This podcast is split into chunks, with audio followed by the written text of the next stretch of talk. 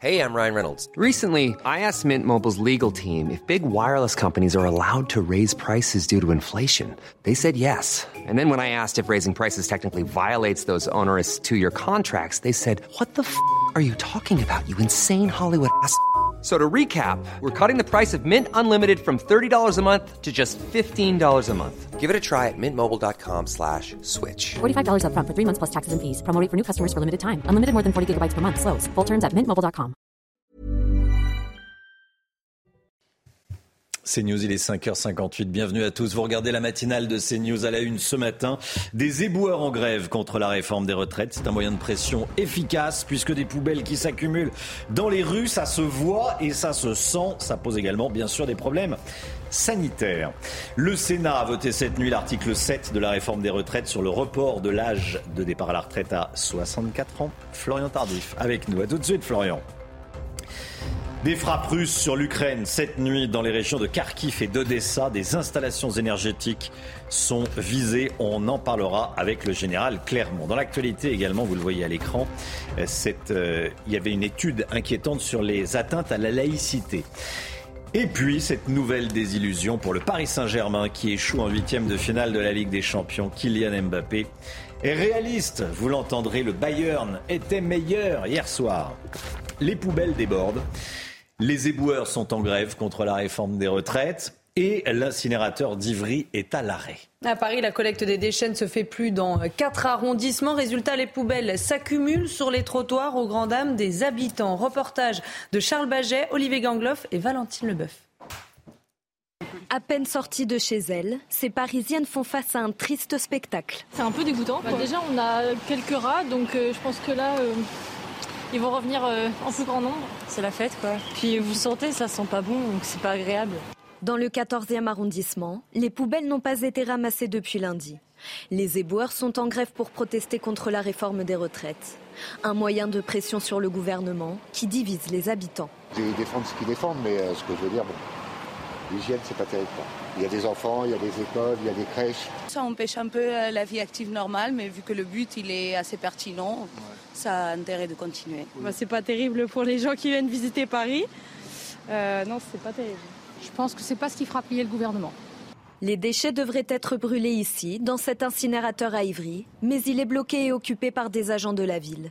Le mouvement de grève des éboueurs doit se poursuivre au moins jusqu'à vendredi. Voilà, et soyez là à 6h45 si vous le pouvez. On sera avec Hassan, le gérant du café Plaisance dans le 14e arrondissement de la capitale, qui a des poubelles devant son, son établissement. Cette information de la nuit, les sénateurs ont adopté l'article 7 qui vise, qui vise à reculer l'âge légal de départ à la retraite à 64 ans. Florian Tardif, le, gouvernement marque un point même si la réforme n'est pas encore passée. Oui, sans surprise, les sénateurs ont donc euh, voté l'article phare du projet de loi euh, du gouvernement, repoussant l'âge légal de départ à la retraite à 64 ans, 201 voix contre.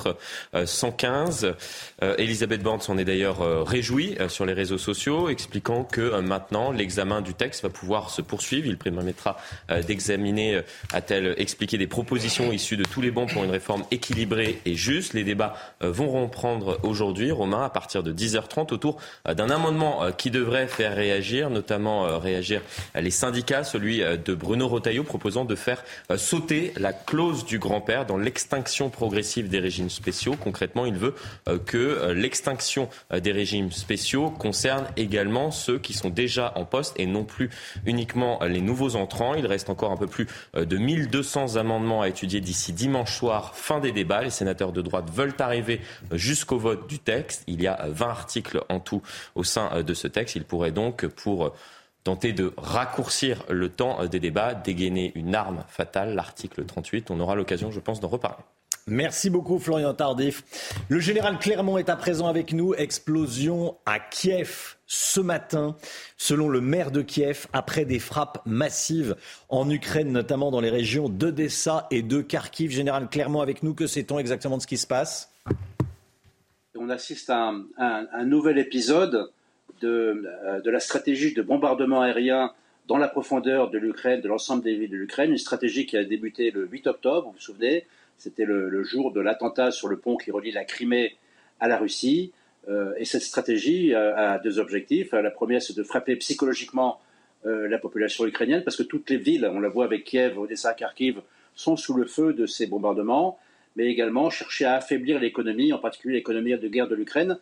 Et, pour cela, les, Russes utilisent des bombardiers stratégiques avec des missiles de croisière, mais également des drones, vous savez, des drones que l'Iran a fournis à la Russie en plusieurs milliers d'exemplaires et qui font des dégâts considérables et contre lesquels euh, l'Ukraine euh, a déployé des systèmes de défense antiaériens qui ont une grande efficacité, mais qui n'arrêtent pas l'ensemble des missiles qui sont tirés par la Russie. Merci mon général. Restez bien avec nous. Euh, je voudrais qu'on revoie ces images qu'on vous diffuse. Ce sont des images de Kiev ce matin. Et vous voyez des fumées au loin qui sont la conséquence des frappes russes. Image de Kiev, donc, ce matin. Il y a eu des frappes russes sur Kiev, Odessa et Kharkiv ces dernières heures. La laïcité continue d'être menacée dans les établissements scolaires. Une enquête du syndicat national des personnels de direction de l'éducation nationale révèle de nouveaux chiffres. Ils sont inquiétants. Oui, 42% des personnels de direction euh, interrogés constatent la présence de tenues religieuses à l'école et un quart révèle euh, des, des contestations de contenu pédagogique au nom de la religion. Le détail de ce sondage avec euh, Solène Boulan. Les atteintes à la laïcité se multiplient dans les établissements scolaires. 42% des personnels de direction constatent la présence d'élèves aux tenues vestimentaires dites culturelles qui peuvent être utilisées dans le cadre d'une pratique religieuse. Dans le détail, on trouve 63% de constats au cœur d'une métropole ou d'une grande ville et 60% en banlieue d'une grande ville. Concernant la pédagogie, 26% des personnels constatent une ou des contestations des contenus d'enseignement au nom d'une vérité religieuse un chiffre qui induit une autocensure chez certains enseignants. Et ces faits ne sont pas toujours dénoncés. 43% des personnels de direction n'ont pas signalé à l'institution les problèmes de tenue vestimentaire. 37% n'ont pas signalé les contestations d'enseignement à l'institution. Parmi les raisons qui expliquent ces non-signalements, la conviction qu'ils ne seront pas suivis par l'institution, le manque de temps pour gérer ces situations et la crainte d'un impact éventuel sur leur carrière. Depuis le mois de septembre, le ministère de l'Éducation a recensé entre 300 et 700 cas par mois d'atteinte à la laïcité. Voilà, et à 7h10, on sera avec Didier Lemaire, professeur de, philosophie. On reviendra sur ces, euh, sur ces questions. Les gourous 2.0 envahissent Internet. La mission interministérielle de vigilance et de lutte contre les dérives sectaires, la Mivilude, tire la sonnette d'alarme, notamment depuis le Covid. Hein. Oui, puisque les signalements euh, contre ces nouveaux guides spirituels explosent depuis le début de la pandémie. Les assises nationales euh, des dérives sectaires organisées par le ministère de l'Intérieur se tiendront aujourd'hui et demain. Yael Benamou. Depuis la crise du Covid, coach de vie, naturopathe, pseudothérapeute, les gourous 2.0 multiplient les discours alléchants qui feraient aller mieux. Leur popularité est telle que leurs sites sont parfois les mieux référencés. Quand vous allez chercher le site officiel du ministère de la Santé du cancer, e-cancer, il n'arrive qu'en troisième position. Tellement, si vous voulez, euh, il y a de vues sur les méthodes dites alternatives. Dans son dernier rapport, la Mivilude, chargée d'alerter et de lutter contre les dérives sectaires, indique avoir reçu en 2021 4020 saisines, soit une augmentation de 33,6% en un an. Un phénomène qui touche, ne l'oublions pas, presque quasiment 500 000 Français et environ entre 50 et 80 000 enfants. À partir du moment où vous avez dans votre vie un point de vulnérabilité, un divorce, une rupture professionnelle, un problème de santé, il est humain de chercher des alternatives. Tout le monde peut tomber dans le piège euh, de quelque catégorie sociale que l'on soit. Des assises pour lutter contre ces dérives sectaires sont organisées ce jeudi. Objectif, dégager une feuille de route claire avec des mesures fortes et concrètes. Les billets d'avion, ils coûtent de plus en plus cher. On parlait hier des billets de train. Vous savez, à la SNCF, les, guichets euh, s'ouvraient hier euh, sur Internet pour acheter des billets de train pour cet été. Là, on, vous parle des billets d'avion. Ils coûtent de plus en plus cher. Il y a des chiffres euh, dévoilés ce matin par l'Illigo dans le, dans le Parisien. L'année dernière, les prix avaient augmenté de 22% par rapport à 2021 et ça continue de, s'envoler. Hein. Alors, on va regarder quelques exemples. Si vous prenez vos billets maintenant pour partir entre le 8 juillet et le 4 septembre prochain. Alors, vous le voyez, pour un aller-retour à Lisbonne, le prix moyen est de 145 euh, euros, plus 5% euh, par rapport à l'année dernière. Mais regardez, point à pitre, 968 euh, euros l'aller-retour, c'est plus 41% par rapport à l'année dernière. Le cinéma américain s'agite à quelques jours des Oscars. La 95e cérémonie se prépare à Los Angeles. Ça sera d'ailleurs dimanche et à suivre sur Canal+, bien sûr. Alors cette année, le maître de cérémonie sera le célèbre animateur Jimmy Kimmel. Et puis vous voyez sur ces euh, images, petite particularité, le tapis ne sera pas rouge, mais blanc. Mmh. Voilà. Et puis, euh, en attendant, on peut voir aussi un aperçu des salons VIP. Je ne sais pas si on va le voir. Voilà. Les salons euh, VIP pour euh, les comédiens, les réalisateurs américains qui seront conviés. Beaucoup de verre. Déception pour le Paris Saint-Germain, éliminé hier soir en huitième de finale de la Ligue des Champions. Les Parisiens sont inclinés 2-0 face au Bayern à Munich. Déjà au match aller, le, le PSG n'était pas parvenu à, à battre les Allemands. hein. Oui, c'était les Allemands s'étaient imposés euh, 1-0. Kylian Mbappé a reconnu la supériorité de ses adversaires. Écoutez. Ils ont une grande équipe, ils ont un grand effectif. Voilà, ils, sont, ils ont une équipe qui est bâtie pour, euh, pour gagner la Champions League. Euh, nous, quand je l'ai dit en, début de saison à ma première conférence de presse de Champions League, qu'on allait faire notre maximum. Notre maximum, c'est ça, Euh, c'est la vérité. Et euh, voilà, on va se remettre en question et on va retourner à notre quotidien qui est le championnat.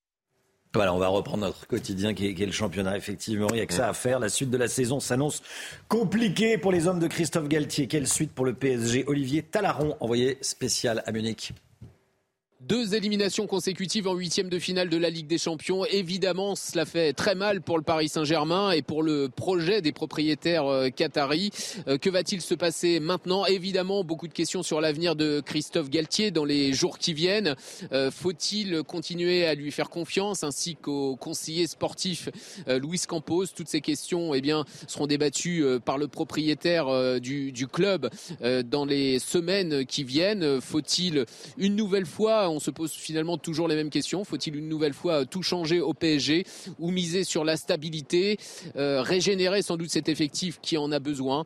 Euh, Ce seront des questions et surtout des réponses qu'il faudra trouver dans les semaines qui viennent.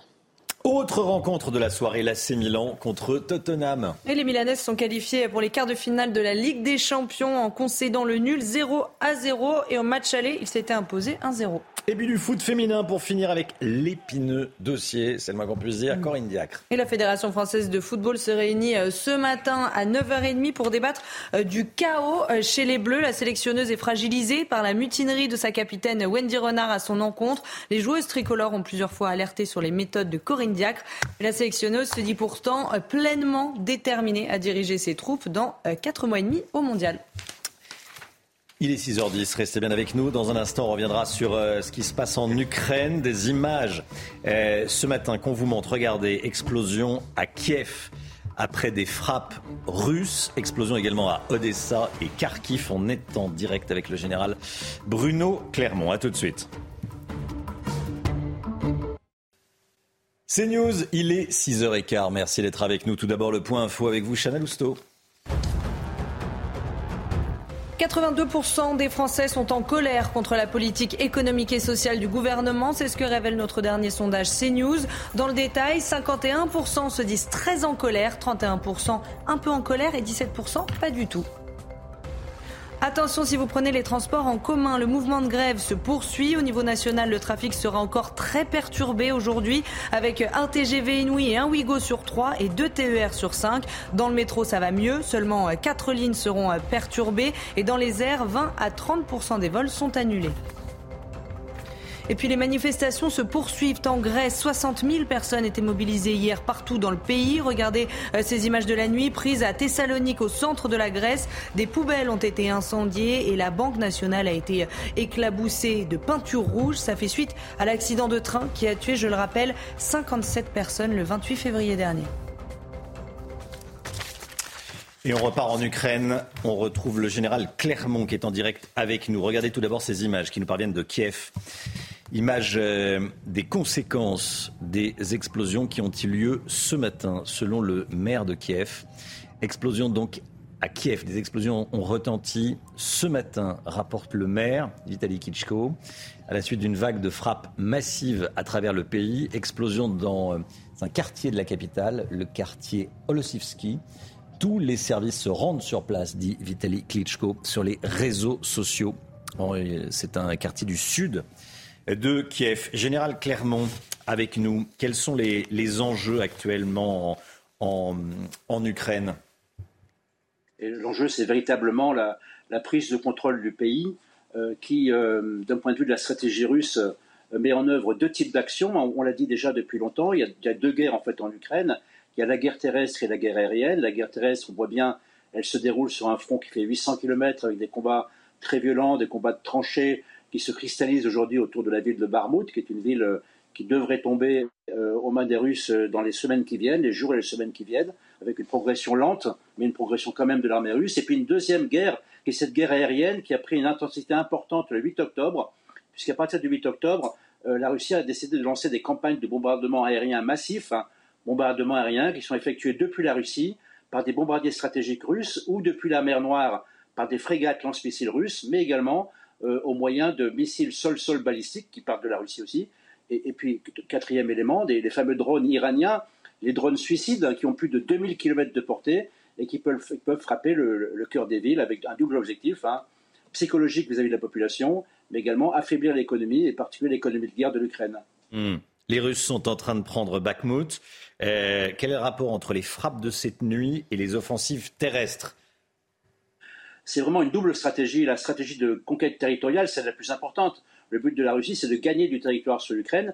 Mais pour ça, il faut qu'elle mette en œuvre une stratégie indirecte, hein, c'est cette stratégie de bombardement qui va chercher à affaiblir euh, euh, l'Ukraine dans la profondeur, euh, frapper les lignes d'approvisionnement, frapper les, centrales énergétiques, tout ce qui permet à l'Ukraine de, soutenir son effort de guerre, puisque l'Ukraine a une capacité à, fabriquer de l'armement, et, pour ça, les Russes cherchent à l'affaiblir.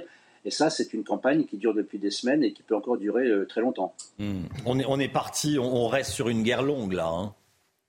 Alors je pense qu'on est sur une guerre longue. D'ailleurs, c'est confirmé par euh, une analyse importante, puisqu'il y a eu hier euh, devant le Sénat américain l'audition de la directrice nationale du renseignement avec tous les directeurs des agences de renseignement, euh, qui est venue plancher devant le Sénat et qui fait une analyse de la situation en Russie avec trois axes importants. Le premier, c'est que la Russie n'a pas les moyens d'obtenir des gains territoriaux majeurs dans l'année qui vient, donc ça va être du grignotage de terrain sur les positions ukrainiennes.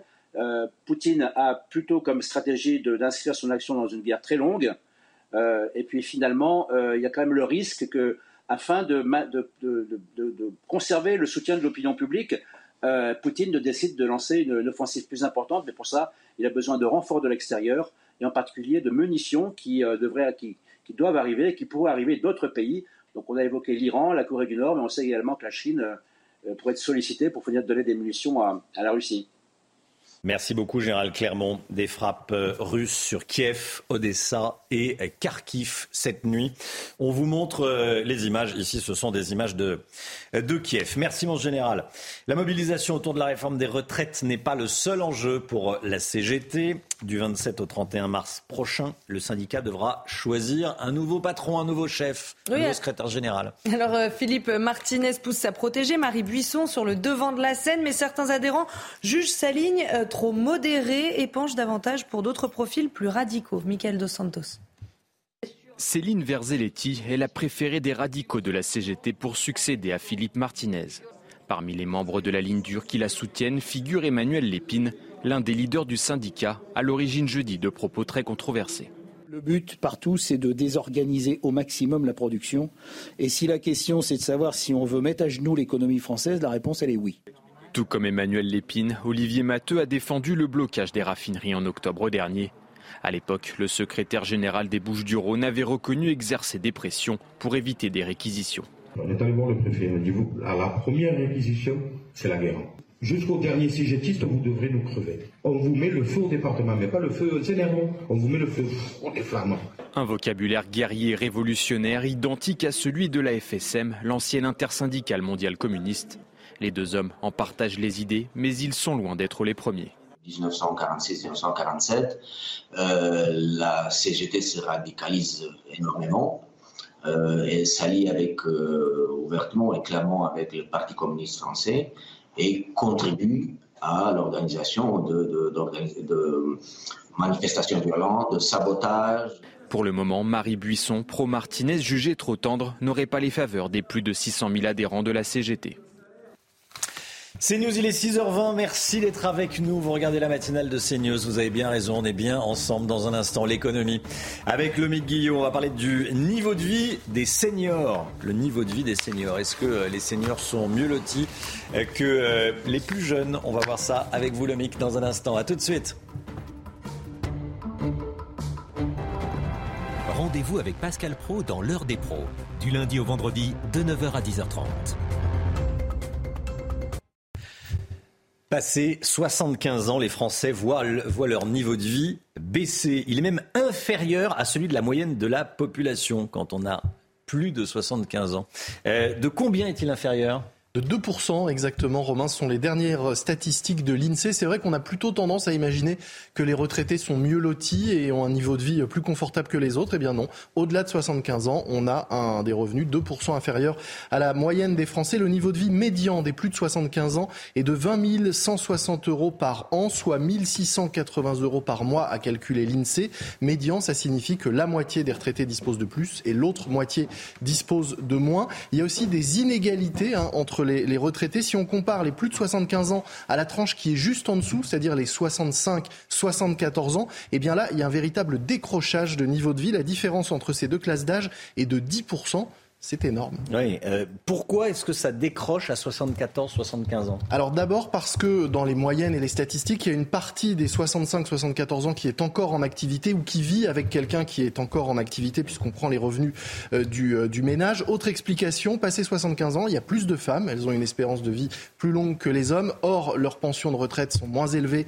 Ça fait baisser la moyenne. Et puis enfin, l'INSEE explique que dans les plus de 75 ans, on trouve beaucoup de, de retraités qui ont eu des carrières incomplètes avec des petits salaires. Et donc là encore, ça, tire les chiffres vers le bas, mais ça devrait évoluer avec les générations futures. Vous nous dites, le Guillot, cependant que les retraités ne sont pas pauvres. En effet, si on regarde à nouveau les chiffres, 9% des retraités sont considérés comme pauvres ou étant sous le seuil de pauvreté, c'est-à-dire gagnant moins de 1025 euros par mois, alors que 14% de la population est en dessous de ce seuil. Donc il y a moins de retraités parmi les pauvres que dans la moyenne de la population. Il faut aussi rappeler que les retraités, s'ils voient leurs revenus diminuer, ils ont en revanche plus de patrimoine que la moyenne des Français. Ils sont souvent propriétaires de leur logement et peuvent compléter leur retraite par des revenus de leur placement. Merci beaucoup, Lomi Guillot. Voilà, il y a un avant et un après 75 ans. Hein. Enfin, c'est là que ça se passe. Merci beaucoup, Lomic.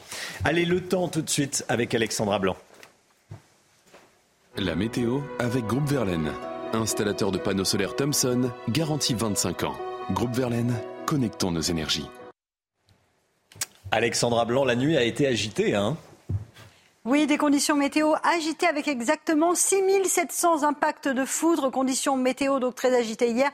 Retour des orages. Et oui, pour la journée du 8 mars avec des orages principalement entre le sud-ouest et le nord-est du pays. D'ailleurs, regardez cette grêle du côté de Bordeaux hier en fin d'après-midi. Grêle, orage, conditions météo assez agitées, notamment dans le sud-ouest. On va retrouver exactement la même configuration aujourd'hui. Alors ce matin, beaucoup de vent. On a eu beaucoup de vent cette nuit, notamment près des côtes de la Manche. On va conserver à peu près la même configuration, arrivée d'une nouvelle perturbation très active avec beaucoup de vent, de la pluie également euh, sur les régions du nord. Plus vous irez vers le sud, plus vous aurez un temps calme et relativement lumineux. On a quelques brumes et brouillards ce matin autour du golfe du Lion. Et puis dans l'après-midi, regardez, réactivation des orages à peu près sur les mêmes régions entre l'Occitanie et les régions euh, centrales. On retrouvera toujours un temps très agité près des côtes de la Manche avec de la pluie en marge du bassin parisien ou encore en allant vers la Bretagne. Et puis regardez si vous êtes sur les Alpes, vous aurez du grand beau temps avec néanmoins, attention, un risque d'avalanche particulièrement accru. Soyez bien prudents. On a eu beaucoup de neige hier, donc forcément,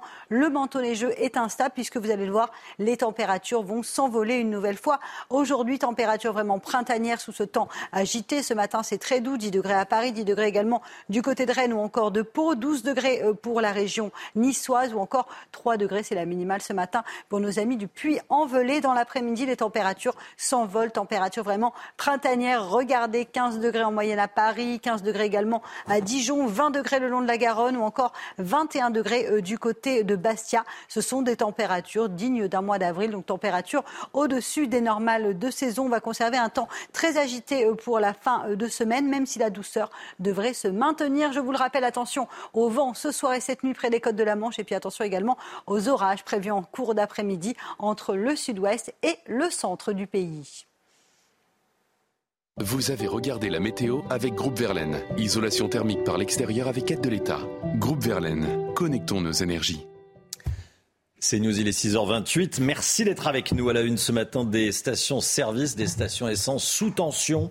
Est-ce que vous faites des pleins de précautions? Reportage dans un instant en région PACA.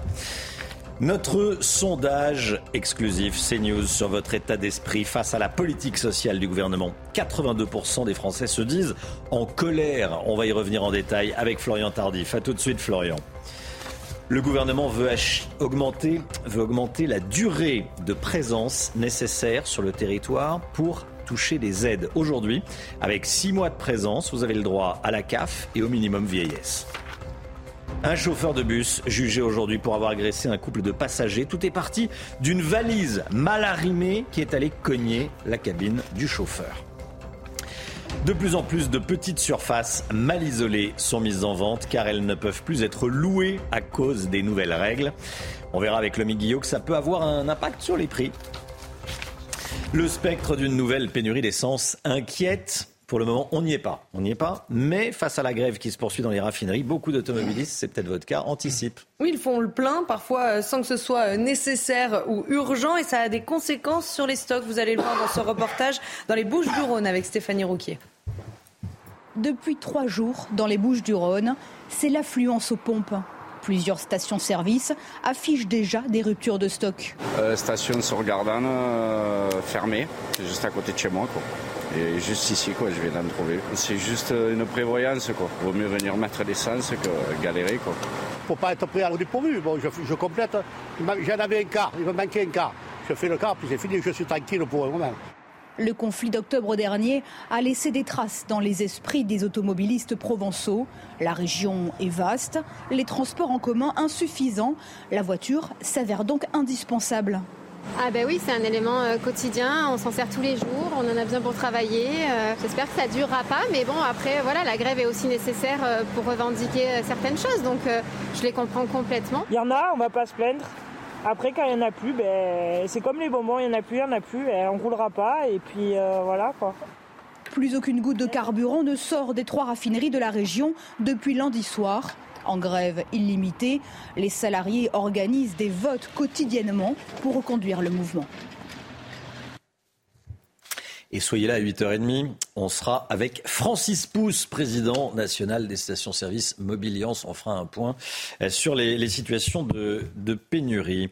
Comme tous les matins, on vous consulte, on vous donne la parole dans la matinale. Et ce matin, on vous pose cette question. Est-ce que la grève contre la réforme des retraites a assez duré? Selon vous, écoutez vos réponses, c'est votre avis.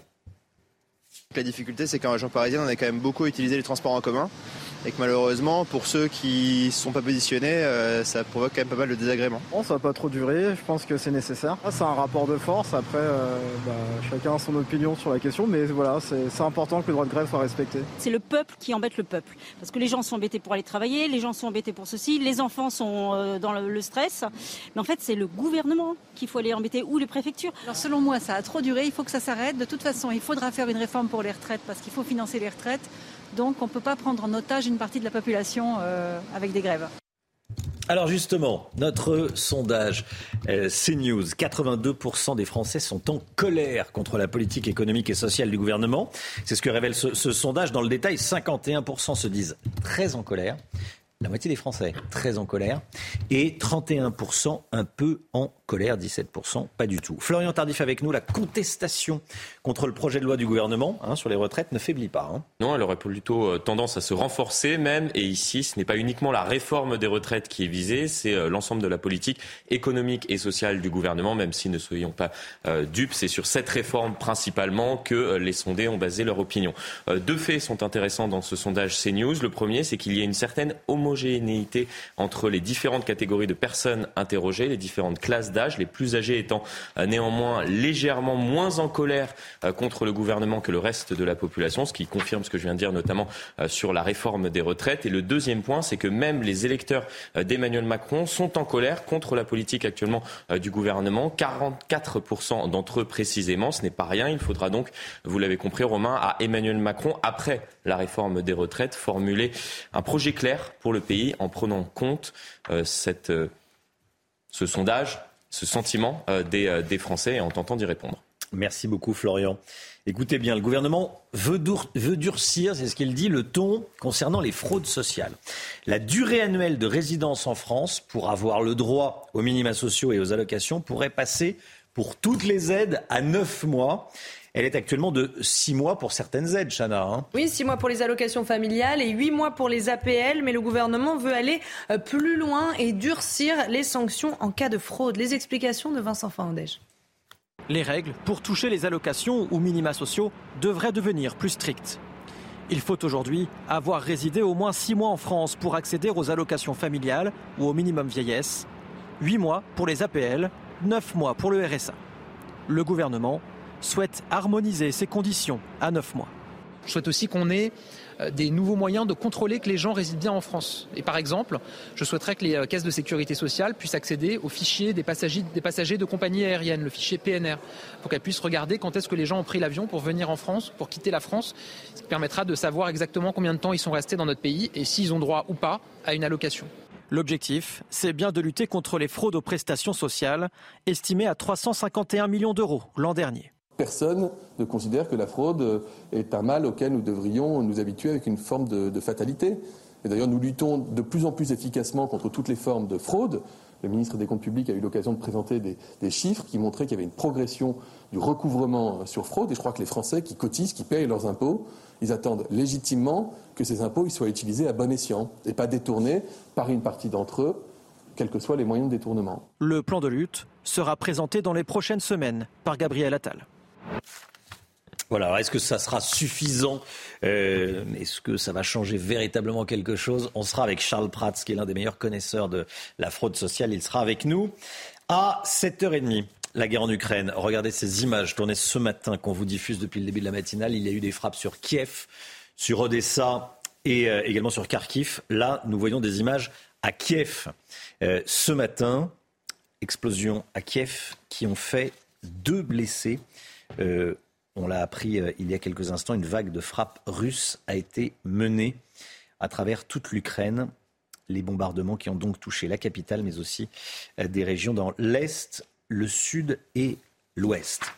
Un chauffeur de bus de la RATP agresse violemment deux passagers et ne se présente pas à son procès. L'audience a dû être reportée. Ce couple de viticulteurs, les passagers, avait été séquestré, violenté, frappé et menacé de mort par ce chauffeur de bus. Ça s'était passé en février 2022, il y a un an. Oui, il était déjà connu des services de police pour des faits d'agression sexuelle et d'infraction à la conduite. Les victimes témoignent ce matin sur CNews. Yael Benamou. Il a pris une toute petite rue, sombre, il a coupé la lumière dans le bus. Euh, et là, j'ai cru que ma dernière heure était arrivée. Février 2022, ce couple de Lyonnais s'installe au fond du bus. Ils sont chargés. Ces viticulteurs sont à Paris pour exposer au Salon de l'agriculture. Mais très vite, la situation dégénère avec le chauffeur. Ma valise est allée heurter la cabine du chauffeur et là, stop, euh, et c'est parti. Le chauffeur serait entré dans une colère noire. Sur les caméras de vidéosurveillance, on le voit à plusieurs reprises venir à leur rencontre, prendre leurs affaires pour les jeter hors du bus. On a refusé de sortir, là il m'a donné un coup de poing dans la figure. J'avais le visage en sang. Euh, il, m'a pris par le col, il a déchiré ma veste. Mathilde arrive à sortir. Quelques minutes plus tard, Nestor lui aussi arrivera à s'échapper. Leur avocate se demande comment ce chauffeur a pu être employé par la RATP alors qu'il est connu de la justice pour des faits d'agression sexuelle et d'infraction à la conduite. Nous estimons qu'elle est responsable euh, du recrutement de ses agents et euh, qu'à ce titre, euh, elle doit vérifier un certain nombre d'éléments. La RATP affirme qu'avant chaque embauche, les casiers des futurs employés sont vérifiés et assure que celui du conducteur était vierge lorsqu'il a été recruté. Les passoires thermiques bouleversent le marché de l'immobilier. Depuis le 1er janvier, certains logements ne peuvent plus être proposés à la location à cause d'un DPE, d'un diagnostic de performance énergétique trop faible. Les propriétaires de ces habitations énergivores n'ont plus le choix. Soit ils vendent leurs biens, soit ils le rénovent. On a rencontré l'un d'entre eux avec Thibault Marcheteau. Pendant de nombreuses années, cet appartement de 30 mètres carrés du 17e arrondissement de Paris était occupé par des locataires. Mais depuis le 1er janvier, impossible pour sa propriétaire de le proposer sur le marché de la location. C'est un appartement dont le diagnostic de performance énergétique est classé G, donc du coup il n'est pas possible de le relouer, euh, ce qui était le cas avant. Euh, la propriétaire a fait un devis, a réfléchi à la question et s'est rendu compte que c'était trop compliqué pour elle et qu'elle préférait le mettre en vente.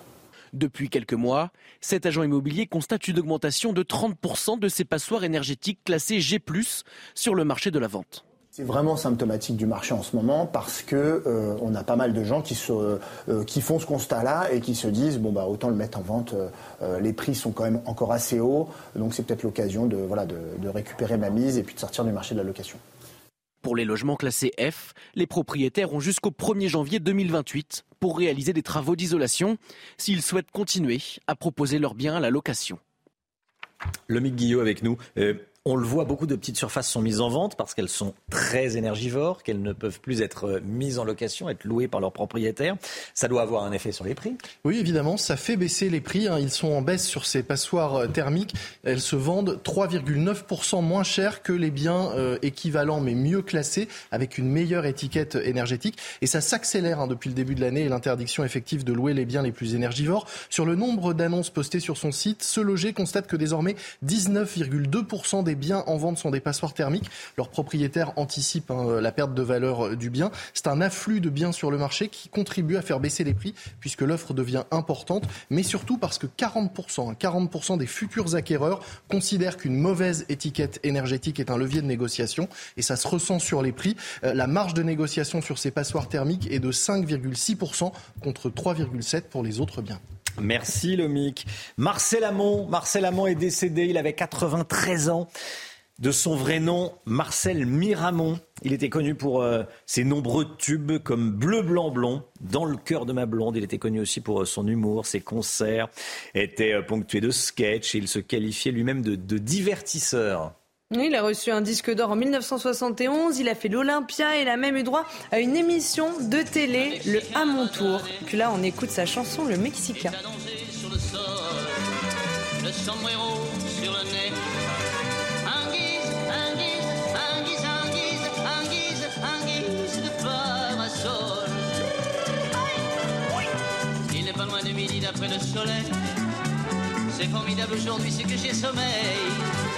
L'existence est un problème en enfer fini. Chaque jour, chaque nuit, c'est le même. Voilà, Marcel Amont et on sera avec Fabien Lecoeuvre qui va nous en parler à 7h50 ce matin. Coup dur pour le PSG hier soir. Le PSG qui peut dire au revoir à la Ligue des Champions. Oui, le club a été éliminé en huitième de finale de la Ligue des Champions. Les Parisiens se sont inclinés à Munich face au Bayern. Score final 2-0. Déjà au match aller, le Paris Saint-Germain n'était pas parvenu à battre le club allemand qui s'était imposé 1-0. L'actualité ukrainienne, cette information qui tombe à l'instant, la centrale nucléaire de Zaporizhia en Ukraine sans électricité après une frappe russe. C'est ce qu'annonce l'opérateur ukrainien. Il y a eu des frappes à Kiev, il y a eu des frappes sur Kharkiv, il y a eu des frappes sur Odessa. On me signale des images en direct de Kiev, qui ne sont pas en direct finalement, mais ce sont des images de Kiev euh, de ce matin. On va rappeler dans un instant le, le général Clermont. La centrale nucléaire de Zaporizhia sans électricité en Ukraine. Restez bien avec nous sur CNews. À tout de suite. CNews, il est 7h moins le quart. Merci d'être avec nous. Tout d'abord, le point info avec Chanel Housteau. La guerre en Ukraine et cette information de la matinée, la centrale nucléaire de Zaporizhia est sans électricité après une frappe russe. Il y a eu une vague de frappes cette nuit à travers toute l'Ukraine, notamment à Kiev, comme vous le voyez euh, sur ces images. Les bombardements ont touché la capitale, donc, mais aussi les régions de Kharkiv et d'Odessa. Et puis cette autre information de la nuit, les sénateurs ont adopté l'article 7 qui vise à reculer l'âge légal de départ à la retraite à 64 ans, 201 voix contre 115. La conférence des présidents du Sénat a donné un coup d'accélérateur en dégainant l'article 42 qui permet de limiter le nombre de prises de parole. Et la laïcité continue d'être menacée dans les établissements scolaires. Une enquête du syndicat national des personnels de direction de l'éducation nationale révèle de nouveaux chiffres et ils sont inquiétants. 42% des personnels de direction interrogés constatent la présence de tenues religieuses à l'école. Voilà, et on sera d'ailleurs à ce sujet avec euh, Didier Lemaire, professeur de philosophie, sur ces atteintes à la laïcité euh, à l'école notamment. Ah, il sera avec nous à 7h10. On est avec Hassan. Bonjour Hassan, gérant du café Plaisance dans le 14e arrondissement de Paris. On va parler de la grève des éboueurs. Vous êtes impacté, vous êtes cafetier. Eh, merci déjà d'être avec nous en direct ce matin. Vous êtes dans la rue devant votre café, près de votre café. Les poubelles ne sont pas ramassées depuis quand, Hassan? Euh, bonjour, enfin un truc j'ai constaté en fait euh, ça fait quatre jours euh, il n'y a plus de passage de la ville de Paris concernant les poubelles. Et ça commence à être un problème euh, récurrent. Euh, on essaye en fait de, de jongler euh, dès le matin pour pouvoir sortir les poubelles. après, la crainte, c'est pas uniquement les sortir, mais c'est que enfin, ça attire des nuisibles, notamment les rats, qui est déjà un phénomène assez récurrent sur Paris. J'avoue, en fait, c'est dès le matin, c'est un combat pour pouvoir euh, sortir ces poubelles. Effectivement. La, mairie vous dit quelque chose ou vous laisse, vous laisse tout seul là bah, je vais pas accuser euh, la mairie parce que euh, on n'est pas rentré au contact avec eux. Pour être honnête, c'est c'est resté seul. Après, qui est responsable? Est-ce que c'est les services de voirie ou euh, la mairie, les élus, euh, tout ça notamment, ce serait un mensonge de ma part de vous dire euh, qu'on s'est rapproché, qu'on n'a pas eu de contact. Enfin, ce qui me concerne personnellement, je ne suis pas rentré en contact avec eux. Voilà. Comment vous faites et comment vous vous organisez? Parce que comment vous faites quand on a des, quand les bacs sont pleins? Vous les gardez avec vous vos, déchets de votre restaurant? Bah, euh, Là, j'ai organisé un peu avec un voisin, euh, un immeuble euh, d'en face qui ont beaucoup de conteneurs, donc où j'ai pu mettre un petit peu dans leurs conteneurs. Et puis on tasse, on ferme pour éviter tout risque alimentaire. Donc c'est le système des le système D ou le système P, le, système, D, le système poubelle. Euh, il commence à y avoir des, des odeurs Système poubelle, tout à fait. Système poubelle. Bon. Euh, il commence à y ah avoir bah, des odeurs et est-ce que ça fait fuir les clients? Euh, fuir les clients, en fait, euh, là ce matin j'arrive, le premier truc que je fais c'est passer une bombe pour camoufler un peu les odeurs de macération de, de produits alimentaires. Euh, oui, les odeurs, euh, il va commencer à en avoir. Euh, j'espère qu'ils vont réagir très vite. Pour le moment, ça commence. Il ne faut pas que ça dure longtemps. Merci beaucoup Hassan, gérant du café Plaisance dans le 14e arrondissement de la capitale. Merci d'avoir témoigné ce matin dans la matinale de, CNews. Bonne journée à vous et, et, bon courage. 6h49, restez bien avec nous dans un instant la politique avec Florian Tardif. On va euh, parler d'immigration avec euh, les propositions d'Éric Ciotti. À tout de suite. «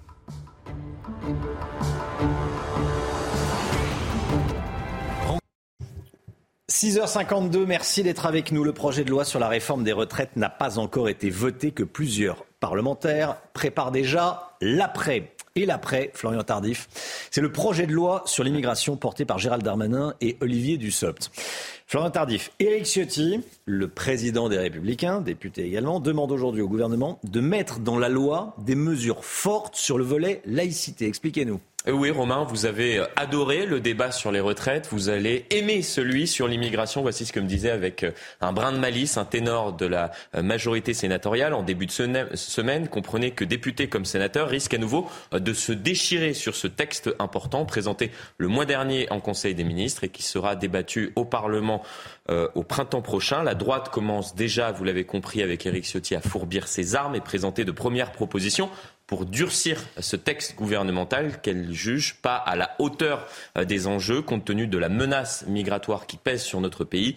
Éric Ciotti, le patron des Républicains, a donc affirmé hier soir lors d'un colloque de la droite au siège euh, du parti que ce projet de loi sur l'immigration, je le cite, ne résoudra rien. Nous ne résoudrons pas les problèmes actuels, a-t-il dit, qui constituent, vous le voyez, une menace majeure pour notre pays avec l'addition euh, de mesurettes. Fin de citation. Ainsi, il a expliqué que la droite proposera prochainement des mesures de rupture afin de durcir ce texte, seul moyen selon lui de lutter efficacement contre l'immigration, mesure qu'il a donc commencé à esquisser. Il a notamment évoqué la mise en place de critères forts sur la laïcité pour les nouveaux entrants. Le texte prévoit de conditionner la délivrance d'une carte de séjour, je le rappelle, à la réussite d'un examen de français. C'est la proposition de Gérald Darmanin. Aujourd'hui, seule la prise en euh, de cours euh, de français est demandé. Éric Ciotti demande donc l'ajout d'un critère supplémentaire afin, selon lui, euh, de poser, je le cite toujours, l'exigence du respect de la laïcité républicaine dans notre pays. Le gouvernement pourrait répondre favorablement à cette demande de la droite?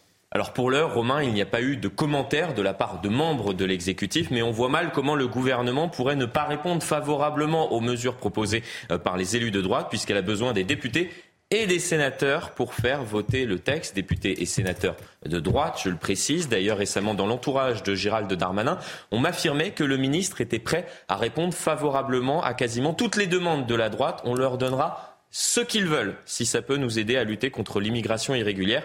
Euh, comprenez que c'est aujourd'hui la droite qui a la main sur ce texte. L'exécutif sait pertinemment euh, que les républicains seront réticents à voter une seconde fois avec la majorité après le vote notamment sur la réforme des retraites. Il faudra donc leur donner des gages et cela commence donc dès aujourd'hui. Au sein de la majorité, on se dit prêt même à discuter l'instauration de quotas sur l'immigration qui seraient fixés annuellement euh, par le Parlement. Le texte doit arriver au Sénat à la fin du mois avant d'être étudié à l'Assemblée en mai euh, prochain avec ce coup de barre à droite pour la majorité. Merci beaucoup Florian Tardif. Dans quelques, dans une heure et quart, huit heures et quart, ce sera Bruno Le Maire, l'invité de Laurence Ferrari ce matin. Bruno Le Maire, le ministre de l'économie et des finances, interrogé par Laurence dans la matinale. Allez, l'instant musique comme tous les matins, le dernier clip d'Empokora, se mélanger avant sa tournée de cet été. Le chanteur fait une belle déclaration d'amour à son public déjà, j'ai su le reconnaître. Je suis pas fait pour la foule, c'est ce que je pensais.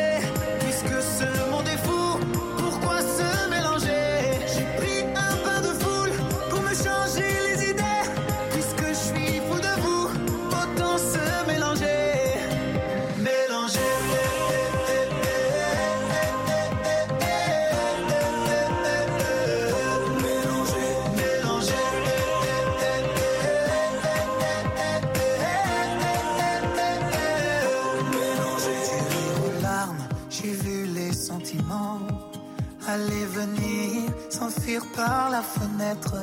Même les armes ne blessent pas autant qu'un homme meurtri qui a perdu la tête.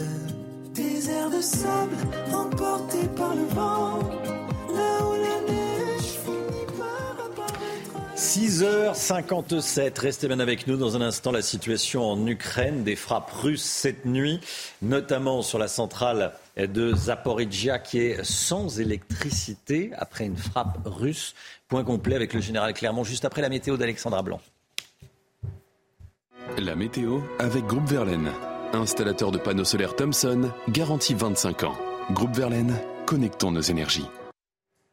Alexandra Blanc avec nous, il y a eu du vent cette nuit Alexandra. hein. Oui, beaucoup de vent, des vents assez forts, notamment euh, près des côtes de la Manche ou encore pour le département du Maine-et-Loire. On a eu également du vent sur les régions centrales à Clermont-Ferrand avec localement 104 km heure de vent euh, relevé cette nuit. On a eu du vent également du côté de Blois de l'ordre de 90 km par heure. Donc beaucoup de vent cette nuit. Ça va souffler également bien fort aujourd'hui. Puis on attend un fort coup de vent une nouvelle fois la nuit prochaine, dans la nuit de jeudi à vendredi. On vous en reparlera bien évidemment sur CNews. Alors au programme aujourd'hui, eh bien, un temps agité sur les régions du Nord, arrivée d'une nouvelle perturbation, défilé de perturbations cette semaine et ces perturbations sont particulièrement actives. Donc, conséquence, on retrouve de la pluie sur les régions du Nord actuellement. On retrouve également de bonnes rafales de vent entre la façade atlantique et les côtes de la Manche. Et puis le vent qui s'invite également à l'intérieur des terres. Plus vous irez vers le sud, plus vous aurez du grand beau temps, même si on a quelques brumes et brouillards ce matin autour du golfe du Lion, mais qui vont se dissiper dans l'après-midi. Regardez avec un temps de nouveau instable dans le sud-ouest. Hier, on a eu des orages en entre l'Occitanie et les régions centrales. On va de nouveau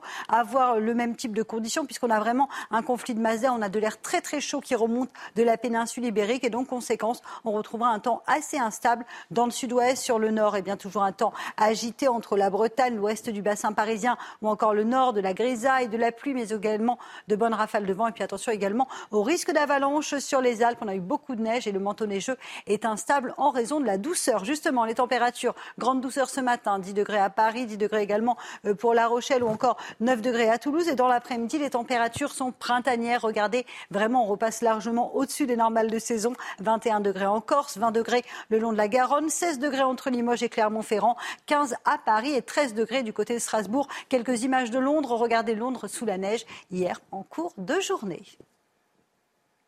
Vous avez regardé la météo avec Groupe Verlaine. Isolation thermique par l'extérieur avec aide de l'État.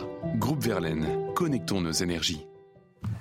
Vous regardez la matinale de CNews. Merci d'être avec nous à la une ce matin. Des frappes russes sur l'Ukraine cette nuit à Kiev, mais aussi dans les régions de Kharkiv et d'Odessa.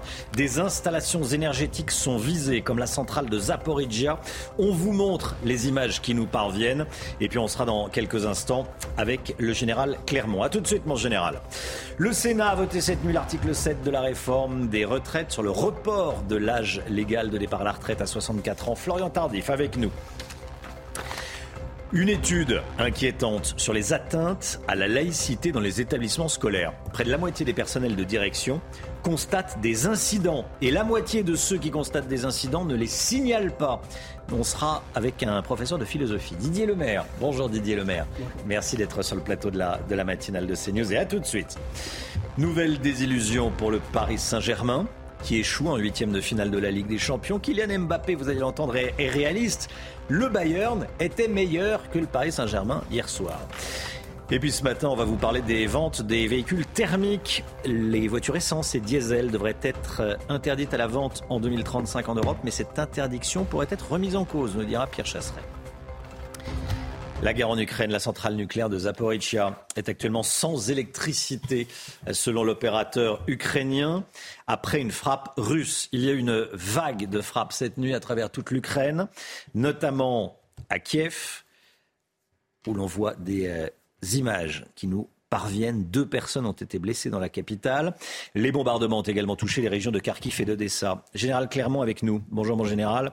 Euh, on vient d'apprendre que la centrale nucléaire de Zaporizhia était actuellement privée d'électricité après une frappe russe. Hein.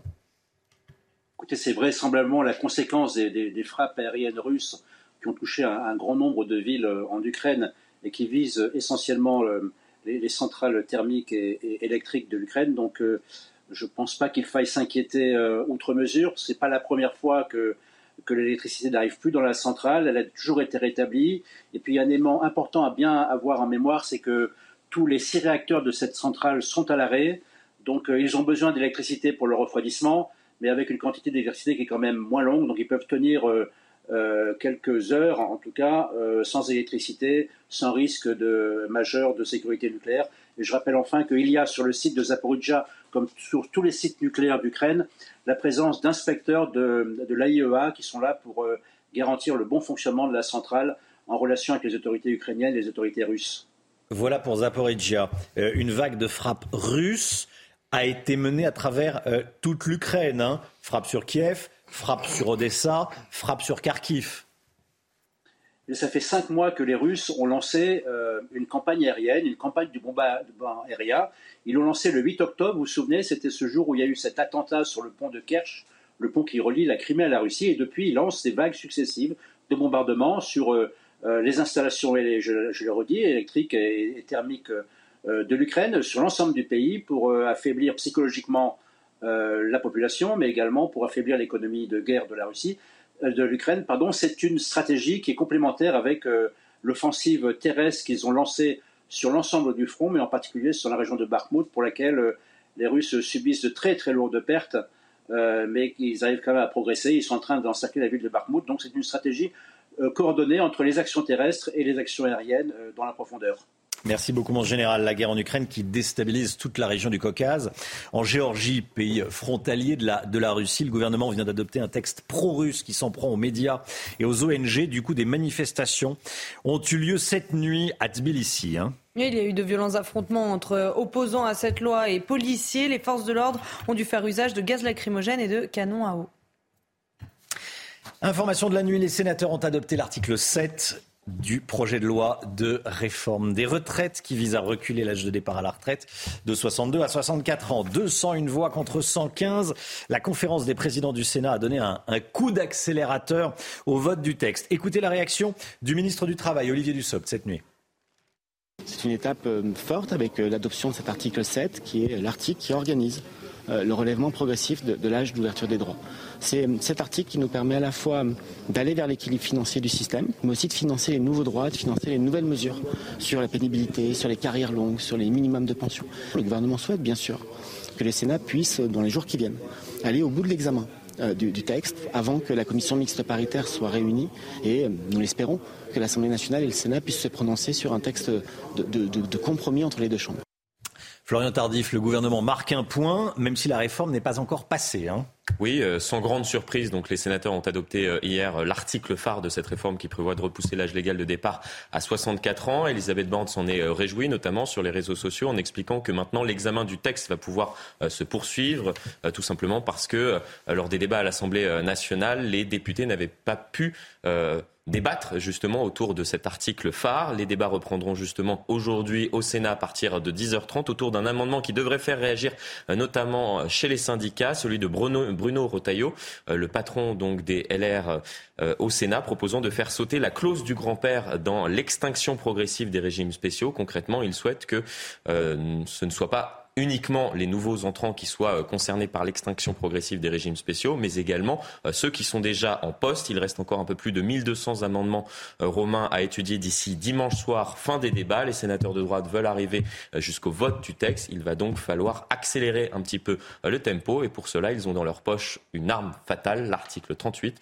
On aura l'occasion d'en reparler qui permet de raccourcir la durée des débats. Merci beaucoup Florian. 8h15, l'invité de Laurence Ferrari ce matin, Bruno Le Maire, hein, le ministre de l'économie. Il sera question évidemment de la, réforme des, retraites, notamment.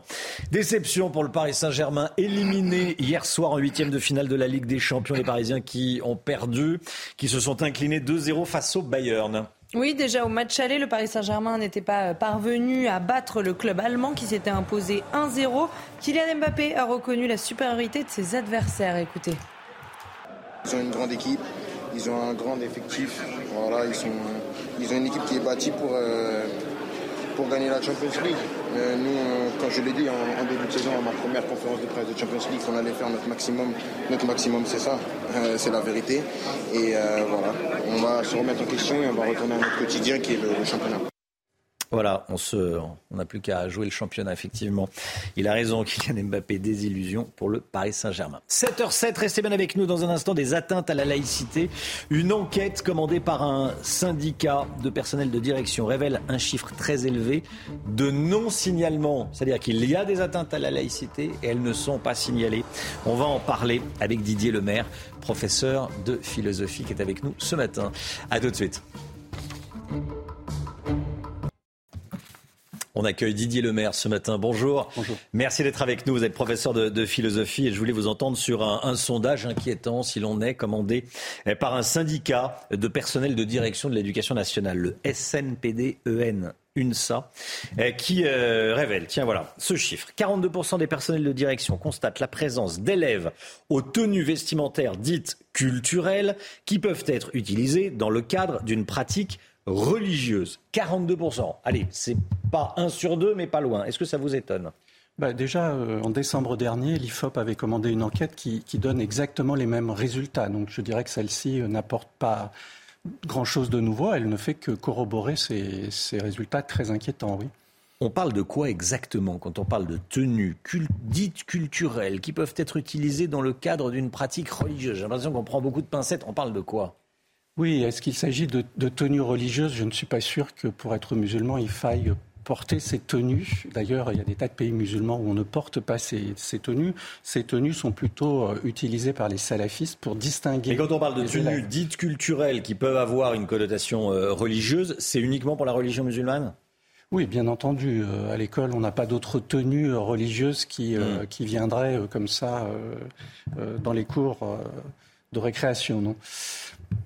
Alors, 43% des personnels qui font ce constat ne le signalent pas. Pourquoi? Pourquoi? Alors, pourquoi euh, Il me semble déjà que la consigne donnée par le ministre lui-même euh, incite les chefs d'établissement à ne pas répercuter euh, ces atteintes à la laïcité, puisque cette consigne, elle consiste à entrer en dialogue avec l'élève et à lui demander si sa tenue est une tenue religieuse ou s'il s'agit d'une tenue de confort. Alors évidemment, euh, l'élève va répondre qu'il s'agit d'une tenue de confort et euh, on en restera là.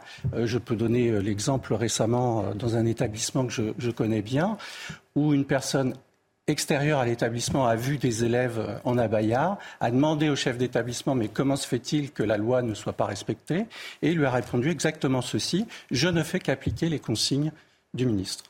Donc là, on parle de jeunes femmes dans des vêtements très amples et qui disent bah, écoutez, moi, je, porte un vêtement ample parce que c'est plus confortable pour moi. Exactement. Et aujourd'hui, alors qu'en réalité, il y a un message religieux derrière, euh, et, et, aujourd'hui, les personnels de direction ne peuvent pas combattre ça. Non, il y a toutes sortes, d'ailleurs, il y a toutes sortes de signes. Il y en a d'autres. Il y a les, des, bandeaux aussi qui, servent à, se distinguer, les camis pour les garçons. Après, il y a des pratiques aussi sociales, euh, la non-mixité en classe, le fait de se séparer, de ne pas s'adresser aux jeunes filles. Attendez, ça veut dire qu'aujourd'hui, il y a des classes en France où il y a les garçons d'un côté et les filles de l'autre? Bah, Oui, je l'ai raconté ma dernière année au lycée de Trappes. Je l'ai vu dans une de mes classes. effectivement, effectivement, euh, les garçons et les filles ne pas se, mélanger. Et Ils ne sont pas à côté sur les. Non, ils ne partagent pas la même table. Non, parce que qui fait la loi dans les classes ou dans certaines classes euh, bah, les, jeunes garçons salafistes qui contrôlent le groupe. Et, que, que se dit un prof Un prof n'a pas euh, de, de moyens d'imposer à un élève, à un garçon, de se mettre à côté d'une jeune fille, une jeune fille à côté d'un garçon et de, de, mélanger comme mais le, le dire tous connus. Mais le, pas tous, le problème, c'est pour le professeur, c'est d'avoir la paix aujourd'hui en classe et donc pour avoir cette paix, il capitule. Un professeur sur deux reconnaît ne pas signaler lui-même ses atteintes à la laïcité, soit d'ailleurs parce qu'il considère que euh, ces atteintes ne sont pas graves. Euh, parce que finalement cette loi serait une loi euh, islamophobe. Voilà, donc euh, un certain nombre d'enseignants sont convaincus que cette loi est mauvaise et donc ne l'appliquent pas. Mmh. Et puis d'autres, par, euh, par, faiblesse sans doute ou par lâcheté, ne souhaitent pas la faire appliquer, en effet. 26% des personnels de direction constatent également une contestation d'enseignement au nom d'une religion. Oui, alors euh, ce chiffre a été également donné par, euh, par l'IFOP dans son enquête. 33% des professeurs de certaines disciplines euh, ont vu leurs cours contestés. Histoire géo, j'imagine. Voilà, histoire géo, biologie, philosophie, Ah, biologie, ah oui. Biologie, également, oui. Qu'est-ce qui peut être contesté au nom d'une religion? Ben, L'évolution humaine, par exemple. on l'a vu d'ailleurs à Trappes, où avant que je sois moi-même exfiltré, je le rappelle, une collègue d'un collège de Trappes, au mois de, de janvier 2022, 21 pardon, a été euh, a dû partir de, de son collège parce qu'elle était inquiétée par euh, des parents d'élèves. Quelles sont les remontées que vous avez de, vos collègues, anciens collègues? C'est dramatique. La situation ne cesse de, de, devenir de pire en pire. Hmm. Euh, par exemple, récemment, dans le lycée de Trappes, où une collègue a organisé euh, un voyage scolaire, les parents ont demandé s'il y avait des salles de, de prière dans l'hôtel où les enfants se rendraient. Et on parle d'élèves de quelle classe? Terminale. Terminale. Merci beaucoup Didier Lemaire. Merci d'être venu euh, nous apporter ces, informations, cet éclairage sur ces, euh, sur ces, sur ces chiffres et sur ce, cette enquête du SNPD-EN. UNSA. Merci beaucoup d'être venu ce matin sur le plateau de la, de la matinale. Il est 7h16, le point info, Chanel Housteau. 82% des Français sont en colère contre la politique économique et sociale du gouvernement. C'est ce que révèle notre tout dernier sondage CNews. Dans le détail, 51% se disent très en colère, 31% un peu en colère et 17% pas du tout. Attention, si vous prenez les transports en commun, le mouvement de grève se poursuit. Aujourd'hui, au niveau national, le trafic sera encore très perturbé avec un TGV Inouï et un Ouigo sur 3 et deux TER sur 5. Dans le métro parisien, ça va mieux. Seulement 4 lignes seront très perturbées. Et dans les airs, 20 à 30% des vols sont annulés. Et puis les manifestations se poursuivent en Grèce. 60 000 personnes étaient mobilisées hier soir partout dans le pays. Regardez ces images de la nuit prises à Thessalonique, au centre de la Grèce. Des poubelles ont été incendiées et la Banque nationale a été euh, éclaboussée de peinture rouge. Ça fait suite à l'accident de train qui, je le rappelle, a fait 57 euh, morts, 57, euh, oui, 57 morts le 28 février dernier.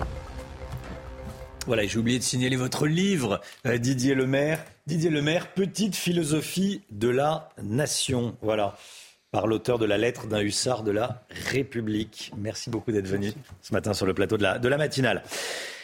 Les Français ont acheté de l'or en masse l'année dernière. Bon, on en parle avec Lomique Guillot.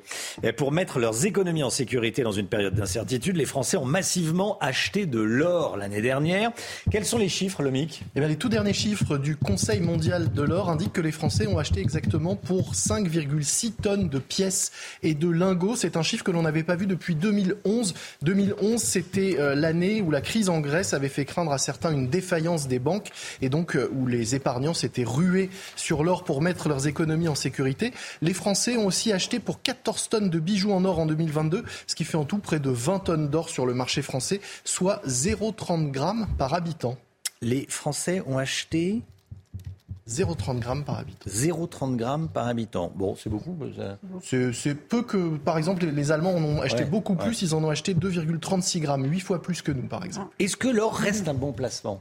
Oui, globalement, on peut dire que l'or reste un bon, placement, même si les cours ont beaucoup bougé en 2022. Hein. Vous vous souvenez peut-être, mais euh, en début d'année, ils ont littéralement flambé. Hein, l'année dernière, avec l'invasion de l'Ukraine, l'or qui jouait alors pleinement son rôle de valeur refuge pour les épargnants. Le cours a ensuite un peu reculé avec euh, euh, au fil des mois parce que les taux de placement ont remonté. Donc certains épargnants ont préféré mettre leurs économies à nouveau sur des livrets mieux rémunérés, par exemple. Cette année, le cours est toujours fluctuant depuis le début de l'année, mais il reste assez élevé euh, malgré tout.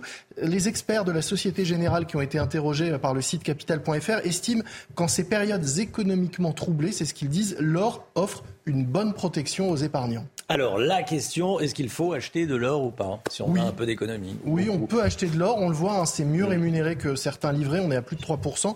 Et puis le cours risque de remonter, le, dollar est plutôt orienté à la baisse, donc quand on achète de l'or avec des euros, eh bien on peut en avoir un peu plus, c'est plutôt avantageux en ce moment. Puis un autre indicateur, un autre signe assez intéressant, c'est le coût de la production d'or, son extraction. Ça coûte de plus en plus cher à extraire l'or. La production a augmenté de entre 14 et 19% cette année. Or, le cours de l'or doit être supérieur à celui de production, parce que si ça coûte plus cher d'extraire de l'or que de le vendre, eh bien, on arrête d'en extraire. Donc, il faut euh, que le cours de l'or soit au-dessus du coût de production. Quand le coût de production augmente, le cours de l'or augmente. C'est pas forcément une bonne nouvelle pour ceux qui veulent en acheter, sauf si vous achetez maintenant avant que ça monte encore. En revanche, c'est une très bonne nouvelle pour tous ceux qui ont des pièces et des lingots.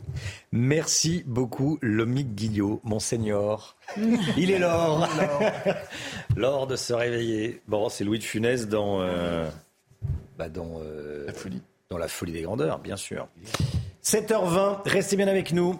Dans un instant, et si l'interdiction de vente des véhicules thermiques, les véhicules essence ou diesel, en 2035 était remise en question? On en parle avec, avec Pierre Chasseret, bien sûr. A tout de suite. Bon réveil à tous. Rendez-vous avec Pascal Pro dans l'heure des pros, du lundi au vendredi de 9h à 10h30. 7h23, l'automobile avec Pierre Chasseret. Bonjour Pierre. Bonjour Romain. Et si l'interdiction de vente des véhicules thermiques, en gros les véhicules à moteur, hein, essence ou diesel, et si l'interdiction de vente de ces véhicules en 2035, ce qui est prévu pour le moment, était remise en question? Remise en question et par l'Allemagne. Pourquoi? Alors déjà, on va faire un petit peu d'histoire, mais d'histoire récente. Le Parlement européen a voté l'interdiction de la vente de véhicules thermiques neufs à partir de 2035, créant une forme d'obsolescence sur les moteurs thermiques. Le problème, c'est que le parc aujourd'hui en Europe, c'est 98,5% de véhicules thermiques. Le parc électrique est très petit. On, avait l'impression qu'on n'était pas encore prêt à cette date butoir. En France, certes, on nous en a énormément parlé, mais force est de constater qu'il y avait des réticences. Oui, il y a des réticences aussi des industriels. Et le vote des États membres de l'Union européenne pour la fin du thermique en Europe en 2035 vient d'être repoussé à une date ultérieure en raison des réticences de l'Allemagne. C'est exactement ça. L'Allemagne défend de son côté une position de neutralité technologique. C'est-à-dire que ce que dit l'Allemagne, elle dit ce qui est intéressant, c'est pas de savoir l'énergie qu'on utilise, c'est de mettre un précepte qui va être la neutralité carbone. C'est qu'une voiture qui roule, si elle émet du carbone, c'est qu'elle en a enlevé dans l'atmosphère aussi. Alors sur le papier, ça paraît un petit peu bizarre, difficile à comprendre, mais on va voir ça après. Mais imaginons un véhicule électrique. Transposons ça à un bateau ça paraît extrêmement complexe d'imaginer la fin totale du thermique, le poids des batteries dans les bateaux. Idem sur les camions. Est-ce qu'on est en capacité véritablement aujourd'hui d'équiper les camions avec des super batteries qui vont peser un poids phénoménal et donc avec quelque chose de contre-intuitif? Un véhicule qui roule mais qui traîne énormément de poids mort. Mmh. Eh bien, c'est pour toutes ces raisons que l'Allemagne veut donc laisser l'opportunité de développer un nouveau type de carburant, les carburants synthétiques e-fuel carburant synthétique et e-fuel. E-fuel. Quel est donc ce carburant qui pourrait permettre à un moteur traditionnel d'être neutre en carbone C'est ce qui va peut-être sauver nos voitures hmm. et puis les véhicules thermiques demain. C'est peut-être ce qui va faire que les véhicules thermiques de demain vont devenir vraiment propres. On va utiliser un carburant synthétique, donc qui va euh, être élaboré à partir de carbone. C'est-à-dire qu'on va capter le carbone dans l'atmosphère. On va ensuite le mélanger avec de l'hydrogène. On dissocie dans, dans, dans l'air l'hydrogène et l'oxygène, on enlève et on va capter tout ça pour créer ce type de carburant. Le véhicule va donc rejeter du carbone, mais il en a enlevé autant dans l'atmosphère. C'est ça la neutralité carbone, c'est ça la neutralité technologique, et c'est cette solution qui pourra sans doute, sans doute parce que l'Allemagne le souhaite, l'Italie aussi, sauver les véhicules thermiques, parce que l'interdiction du véhicule thermique pur et simple en 2035, pendant que le hmm. monde entier continue à en vendre. C'est pas rien hein, ce, que, ce dont on parle ce matin. Hein. Effectivement, hein, ça peut euh, euh, tout changer dans l'avenir de, l'automobile. On garderait les, mêmes moteurs, mais on changerait le, carburant. C'est-à-dire qu'on aurait Ça s'appelle le carburant? C'est des carburants synthétiques e-fuel. Oui, e-fuel. Merci beaucoup, Pierre. C'était votre programme avec Eden Boîte, le spécialiste de la boîte de vitesse. Boîte de vitesse cassée Edenboîte.com. La météo avec encore de la pluie et des orages. On en parle tout de suite avec Alexandra Blanc. La météo avec Groupe Verlaine. Installateur de panneaux solaires Thomson, garantie 25 ans. Groupe Verlaine, connectons nos énergies. Pluie et orage en cette journée de jeudi, Alexandra. Hein. oui, de nouveau des orages attendus dans le courant de l'après-midi euh, dans le sud-ouest, un petit peu à l'image d'hier. Hier, on a eu près de 7000 impacts de foudre entre le sud-ouest et euh, le nord-est du pays. On va conserver exactement le même type de configuration. On a ce qu'on appelle en météo un conflit de masse d'air et donc conséquence des orages, mais également de la grêle. Regardez la grêle hier du côté euh, de Bordeaux dans le courant de la soirée avec donc des images qui donnent un temps assez instable. On a eu des orages à Bordeaux, mais également de la grêle, comme vous le voyez sur les images. Alors ce matin, un temps de nouveau agité sur les régions du nord, beaucoup de vent, de la pluie également entre la façade atlantique et le nord-est. Et puis on retrouve un temps beaucoup plus lumineux en allant vers les régions méridionales, malgré le maintien d'un temps assez brumeux autour du golfe du Lion. Dans l'après-midi, eh bien, de nouveau des orages entre le sud-ouest et les régions centrales. Perturbations très actives sur un bon quart nord-ouest, avec, vous le voyez, de la pluie, des nuages, mais également beaucoup de vent. Un petit coup de vent est attendu ce soir euh, sur les régions du nord. Et puis attention également au risque d'avalanche en montagne. On a eu de la neige hier sur les Alpes. Et donc, conséquence, avec la douceur, le manteau neigeux est particulièrement instable. Du grand beau temps entre Nice et Cannes. Aujourd'hui, les températures, grande douceur, 10 degrés à Paris ce matin, 10 degrés également en allant vers le Pays Basque. Dans l'après-midi, les températures s'envolent. Regardez ce qui vous attend. 15 à Paris, 20 degrés le long de la Garonne, 17, 18 degrés en allant vers le Lyonnais et même localement jusqu'à 19 degrés à Grenoble. Vous aurez 21 degrés en Corse, température d'une grande douceur, la douceur qui devrait d'ailleurs se maintenir au moins jusqu'à la fin de semaine avec toujours ce temps très agité et ces pluies enfin salvatrices évidemment pour enrayer la sécheresse. Vous avez regardé la météo avec Groupe Verlaine. Isolation thermique par l'extérieur avec aide de l'État. Groupe Verlaine, connectons nos énergies. Vous regardez la matinale de CNews. Merci d'être avec nous. À la une ce matin, les blocages contre la réforme des retraites se poursuivent. On va aller dans un instant à la raffinerie de Fézin, dans le Rhône, au sud de Lyon, où aucun carburant ne sort. Olivier Madinier est sur place. A tout de suite, Olivier. Notre sondage exclusif CNews sur votre état d'esprit face à la politique sociale du gouvernement. 82% des Français se disent en colère, vous allez voir. Le gouvernement veut augmenter la durée de présence nécessaire sur le territoire pour toucher des aides. Aujourd'hui, avec six mois de présence, vous avez le droit à la CAF et au minimum vieillesse. Dans un instant, Charles Prats, délégué de l'Association professionnelle des magistrats, auteur du livre Le cartel des fraudes, sera avec nous. A tout de suite, Charles Prats. Et puis Marcel Amont est mort. Il avait 93 ans chanteur euh, connu de tous pour son humour, ses sketchs sur scène dans un instant. On en parlera avec Fabien Lecoeuvre, spécialiste de la chanson française. A tout de suite Fabien. La grève contre la réforme des retraites se poursuit dans la raffinerie de Fézin, c'est juste au sud de Lyon. Hein. Le long de l'autoroute, les expéditions de carburant sont toujours bloquées ce matin. Hier, près de 80% des salariés de l'usine étaient encore en grève. On rejoint tout de suite notre envoyé spécial Olivier Madinier. Bonjour Olivier, dites-nous quelle est la situation ce matin? Mais écoutez, ce matin, vous le disiez, aucun euh, carburant euh, ne sort de la raffinerie euh, de Fézin, comme c'est le cas depuis mardi. Une assemblée générale a rassemblé hier après-midi 200 salariés. Ils ont voté pour la poursuite du mouvement. Alors deux lignes s'affrontent, s'affrontent clairement. D'une part, une ligne emmenée par la CGT et FO qui voudrait que la raffinerie soit totalement à l'arrêt, soit mise totalement à l'arrêt. Et puis une autre ligne emmenée par la CFDT qui souhaitent plus de mouvements ponctuels. En tout cas, euh, les représentants de FO et de la CGT nous confirmaient que si euh, ce mouvement se poursuivait plusieurs jours, on pourrait avoir dans la région une situation de pénurie de carburant. Ce n'est pas le cas pour le moment, mais ça pourrait arriver d'ici 5 à 6 jours. C'est ce que nous disent les représentants syndicaux ici à la raffinerie de Fézin.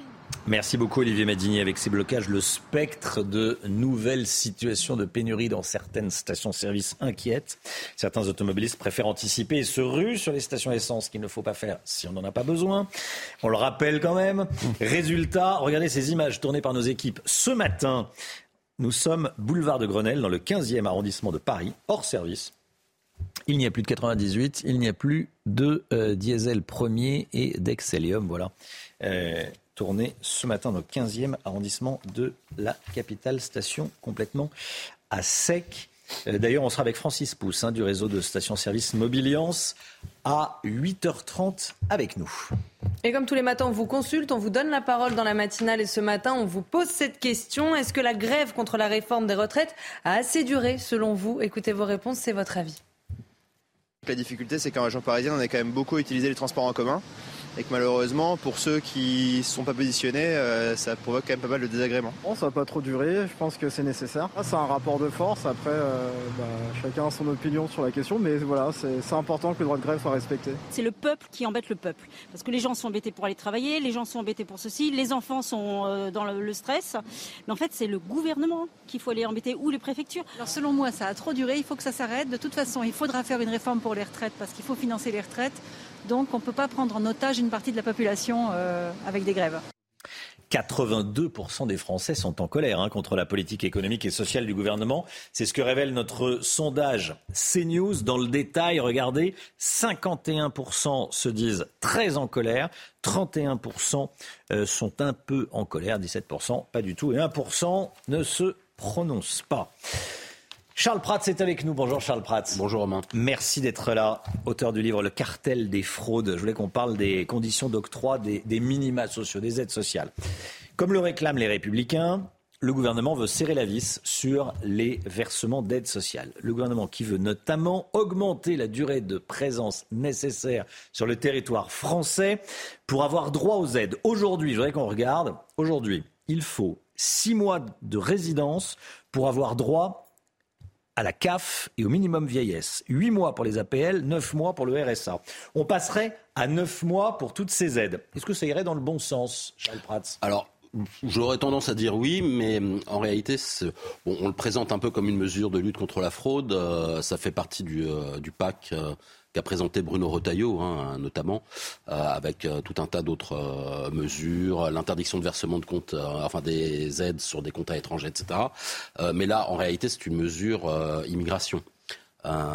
puisque le, principe, c'est de dire qu'un étranger ne pourra pas bénéficier de, des aides sociales en France s'il n'a pas à minima neuf mois de présence sur le territoire chaque année. C'est-à-dire que s'il n'est pas présent sur le territoire durant neuf mois pendant l'année. Ce qui paraît pas fou. Ah bah ça paraît pas totalement ça, aberrant. devant leur télé, leur bah télé les, téléspectateurs, les téléspectateurs de CNews se disent bah euh, c'est même normal qu'on verse des aides à des gens qui sont en France. Si on verse des aides à des gens qui sont eh bah, euh, à l'étranger, bah tant mieux pour eux. Mais Romain, c'est un, peu, un peu le problème avec notre système. C'est pour ça que les gens disent ah c'est des pompes aspirantes, etc. C'est parce que notre système social est très généreux. Hmm. Quasiment 900 milliards d'euros de dépenses de protection sociale par an, hein, je le rappelle. Euh, et bah oui, c'est pas illogique que les gens se disent euh, bah, les aides sociales, on les réserve pour les gens qui sont en France, puis on évite de les verser à des gens qui ne résident pas en France, qui vivent à l'étranger. Euh, l'exemple type, c'est le minimum vieillesse où euh, les gens pouvaient vivre six mois par an, voire même certains qui là à ce moment-là sont des fraudeurs, mmh. vivaient plus que six mois par an à l'étranger, voire ne mettaient pas les pieds en France, mais percevaient le minimum vieillesse. Donc là, si on met en place une règle à neuf mois de présence par an, euh, ça, c'est la règle de base. C'est plutôt une mesure, comme je vous le dis, d'immigration. Après, ça transformera en fraudeurs ceux qui voudraient continuer à percevoir ou qui grugeraient pour percevoir des prestations tout en n'étant pas sur le territoire français durant neuf mois. Oui. Euh, Gabriel Attal veut avoir accès au listing des compagnies aériennes pour savoir qui est parti. ce qu'on appelle le PNR, oui. Le PNR, voilà. Alors, ça, ça sera efficace? C'est une des possibilités. Après, vous avez toujours la possibilité de vérifier les passeports. Hein. C'est-à-dire, vous demandez les passeports aux gens, vous regardez les, les cachets de franchissement de frontières, hmm. etc. Ah bah, c'est une des mesures qui permettrait de vérifier. Alors, il y aurait toujours des gens qui pourraient passer euh, au travers, euh, de vérifier la durée euh, du séjour euh, sur le territoire national durant l'année. Mais bon, après, c'est des, c'est des tambouilles de, contrôle, de, de, pouvoir de contrôle pour les agents, etc. Euh, moi, ce que je remarque, ce qui est intéressant, c'est que le gouvernement vient sur nos positions. Vous savez que moi, c'est des positions que je défends depuis des années, lutter contre la fraude sociale et fiscale. Et là, on a le sentiment que Gabriel Attal, on voit qu'il reçoit les parlementaires, il travaille beaucoup avec Nathalie Boulet en ce moment, sénatrice UDI. voilà, j'ai l'impression qu'il y vient petit à petit donc euh, c'est pas plus mal, tant mieux. Il euh, n'y a que les gens qui sont obtus qui ne changent pas d'avis. Euh, c'est une autre formule. Mais... Voilà. donc si Gabriel Attal a décidé de, venir sur la lutte contre la fraude sociale et hmm. fiscale, bah, écoutez, tant mieux. Certains Français pensent qu'on distribue trop d'aides sociales. Et c'est à eux que, que sont destinées ces mesures ah bah, De toute manière, euh, je crois facilement. Non, mais les, politiques sont quand même des gens qui ont les yeux rivés sur les sondages et sur l'opinion publique. Euh, et il n'est pas impossible d'ailleurs que le ministre euh, Attal euh, se soit rendu compte que la lutte contre la fraude sociale principalement et fiscale, c'est quelque chose qui est très populaire dans la population parce que la population en a marre de voir l'argent partir, parce qu'effectivement 900 milliards de dépenses de protection sociale, c'est énorme. C'est nos impôts, hein, tout ça. Hein. C'est notre argent qu'on est en train de parler d'une une réforme des retraites où en fait c'est serrer le kiki et donc baisser les pensions. Il faut arrêter de prendre les gens pour des imbéciles. La réforme des retraites, c'est baisser les pensions. Et donc on ne peut pas avoir ce type de politique et ce type de mesures euh, qui sont négatives pour les gens si dans le même temps on continue à, dépenser euh, de l'argent dans la fraude, à laisser partir l'argent. Et donc je pense qu'ils ont enfin compris que avant de faire toutes ces politiques restrictives, notamment cette réforme des retraites, il faut lutter contre la fraude sociale et fiscale. Euh, donc voilà, donc c'est quelque chose euh, qui est logique pour les politiques, hein, et c'est ce que je disais depuis très longtemps, je l'ai dit pendant la, campagne présidentielle. Euh, le jour où un politique se saisit véritablement de ces histoires de lutte contre la fraude, notamment sociale, là, c'est ce qui c'est ce qu'attend la population, et il en tirera tous les bénéfices politiquement et électoralement. Charles Prats, merci d'avoir été avec nous euh, sur, sur ce plateau. Je rappelle le titre de votre livre, Le cartel des fraudes de... Voilà, il apparaît à l'écran. Merci beaucoup Charles Prats. Merci Romain. Cette information qui tombe à l'instant. Frappe russe sur l'Ukraine. Quatre morts dans la région de Lviv. On est en direct avec le général Clermont ce matin. on va vous montrer les toutes dernières images. La centrale nucléaire de Zaporizhia est également euh, sans électricité, elle, après une autre frappe russe. Il y a eu euh, de nombreuses frappes ces dernières heures. Donc quatre morts à Lviv, c'est à l'ouest du pays. Il y a eu des frappes sur Kiev, sur la capitale. Il y a eu des frappes sur Odessa, sur Kharkiv et donc sur Zaporizhia. Voilà les dernières euh, nouvelles et on vous montre toutes les images, bien sûr. Restez bien avec nous sur CNews. Dans un instant, on va parler du niveau de vie. Le niveau de vie des seniors. Il baisse après 75 ans. C'est ce que va nous dire Lomique Guillot dans un instant. À tout de suite. CNews, il est 8h moins le quart. Tout d'abord, le point info avec Chana Lousteau. La guerre en Ukraine et cette toute dernière information. Quatre personnes sont mortes dans la région de Lviv après des frappes russes. Il y a eu une vague de frappes cette nuit à travers toute l'Ukraine, notamment à Kiev. Regardez euh, ces images. Deux personnes ont été blessées dans la capitale. La centrale nucléaire de Zaporizhia est actuellement sans électricité. Les bombardements ont également touché les régions de Kharkiv et d'Odessa. Cette autre information de la nuit, les sénateurs ont adopté l'article 7 qui, vise à reculer l'âge légal de départ à la retraite à 64 ans. 201 voix contre 115. La conférence des présidents du Sénat a donné un coup d'accélérateur en dégainant l'article 42 qui permet de limiter le nombre de prises de parole. Et puis la laïcité continue d'être menacée dans les établissements scolaires. Une enquête du syndicat national des personnels de direction de l'éducation nationale révèle de nouveaux chiffres et ils sont inquiétants. 42% des personnels de direction interrogés constatent la présence de tenues religieuses à l'école. Passé 75 ans, les Français voient leur niveau de vie baissé. Il est même inférieur à celui de la moyenne de la population. Le Guillot avec nous. De combien est-il inférieur? De 2% très exactement après 75 ans. C'est ce que révèle une étude de l'INSEE publiée hier. Ça va un peu à l'encontre des idées reçues parce qu'on a souvent tendance à, penser que les retraités sont mieux lotis que les, autres et que l'ensemble des Français, eh bien ce n'est pas le cas. Le niveau de vie médian des plus de 75 ans est de 20 160 euros par an, soit 1680 euros par mois médian. Ça signifie que la moitié des retraités gagnent moins et la moitié gagne plus. Autre chiffre intéressant, l'étude montre qu'il y a des inégalités entre les, retraités si on compare les plus de 75 ans à la tranche qui est juste en dessous, euh, c'est-à-dire les 65-74 ans. Alors là, on constate une véritable inégalité. La différence de niveau de vie entre les deux classes d'âge est de 10%. Là, c'est énorme. Comment est-ce qu'on explique ce, décrochage à 74-75 ans? Eh bien d'abord parce qu'une partie des 65-74 ans est encore en activité ou vit avec quelqu'un qui est en activité. Et comme on prend la moyenne du ménage, eh bien ça l'a fait augmenter. Autre explication, passé 75 ans, il y a plus de femmes, elles ont une espérance de vie supérieure à celle des hommes, elles vivent plus longtemps mais elles ont des pensions de retraite euh, plus petites, moins élevées, ça fait baisser la moyenne. Et puis enfin l'INSEE explique qu'on trouve chez les plus de 75 ans euh, plus de personnes qui ont eu des carrières incomplètes des petits salaires. Et là encore, ça tire la moyenne vers le bas. Mais ça devrait évoluer avec les, générations futures, même si le niveau des retraites reste très très bas. Alors malgré cela, vous dites que les retraités ne sont pas pauvres. Oui, statistiquement, en moyenne, si on regarde les chiffres de l'INSEE, 9% euh, des, des, retraités sont euh, considérés comme sous le seuil de pauvreté, c'est-à-dire gagnant moins de 1025 euros par mois. 9% c'est beaucoup, mais c'est moins que la moyenne et l'ensemble de la population, où là on a 14% des Français qui sont en dessous de ce seuil de pauvreté. Et puis enfin, il faut rappeler que là on parle de revenus, et si effectivement les retraités voient leurs revenus baisser, ils sont en revanche un peu mieux lotis que l'ensemble de la population quand on regarde le patrimoine. Ils sont généralement propriétaires de leur résidence principale et ils ont aussi euh, eh bien, des placements qui leur permettent éventuellement, pour les, mieux euh, lotis d'entre eux, euh, d'améliorer leur retraite avec l'âge. Lomic Guillot, merci beaucoup Lomic. Dans un instant, l'IVG dans la Constitution, un progrès à peu de frais, nous dira Paul Sugy. Dans quelques instants, juste après la pause publicitaire. Et puis on sera également en direct avec Fabien Lecoeuvre. Fabien Lecoeuvre, qui connaissait très bien Marcel Amont, qui nous a quittés ces dernières heures, qui nous a quittés à cette nuit. Il a été son attaché de presse. Bonjour Fabien Lecoeuvre et à tout de suite. Vous allez nous, nous parler, rendre hommage à Marcel Amont, décédé à l'âge de 93 ans. À tout de suite. Rendez-vous avec Sonia Mabrouk dans Midi News du lundi au jeudi de midi à 14h. La politique avec vous, Paul Sugy. Bonjour Paul. Bonjour Romain.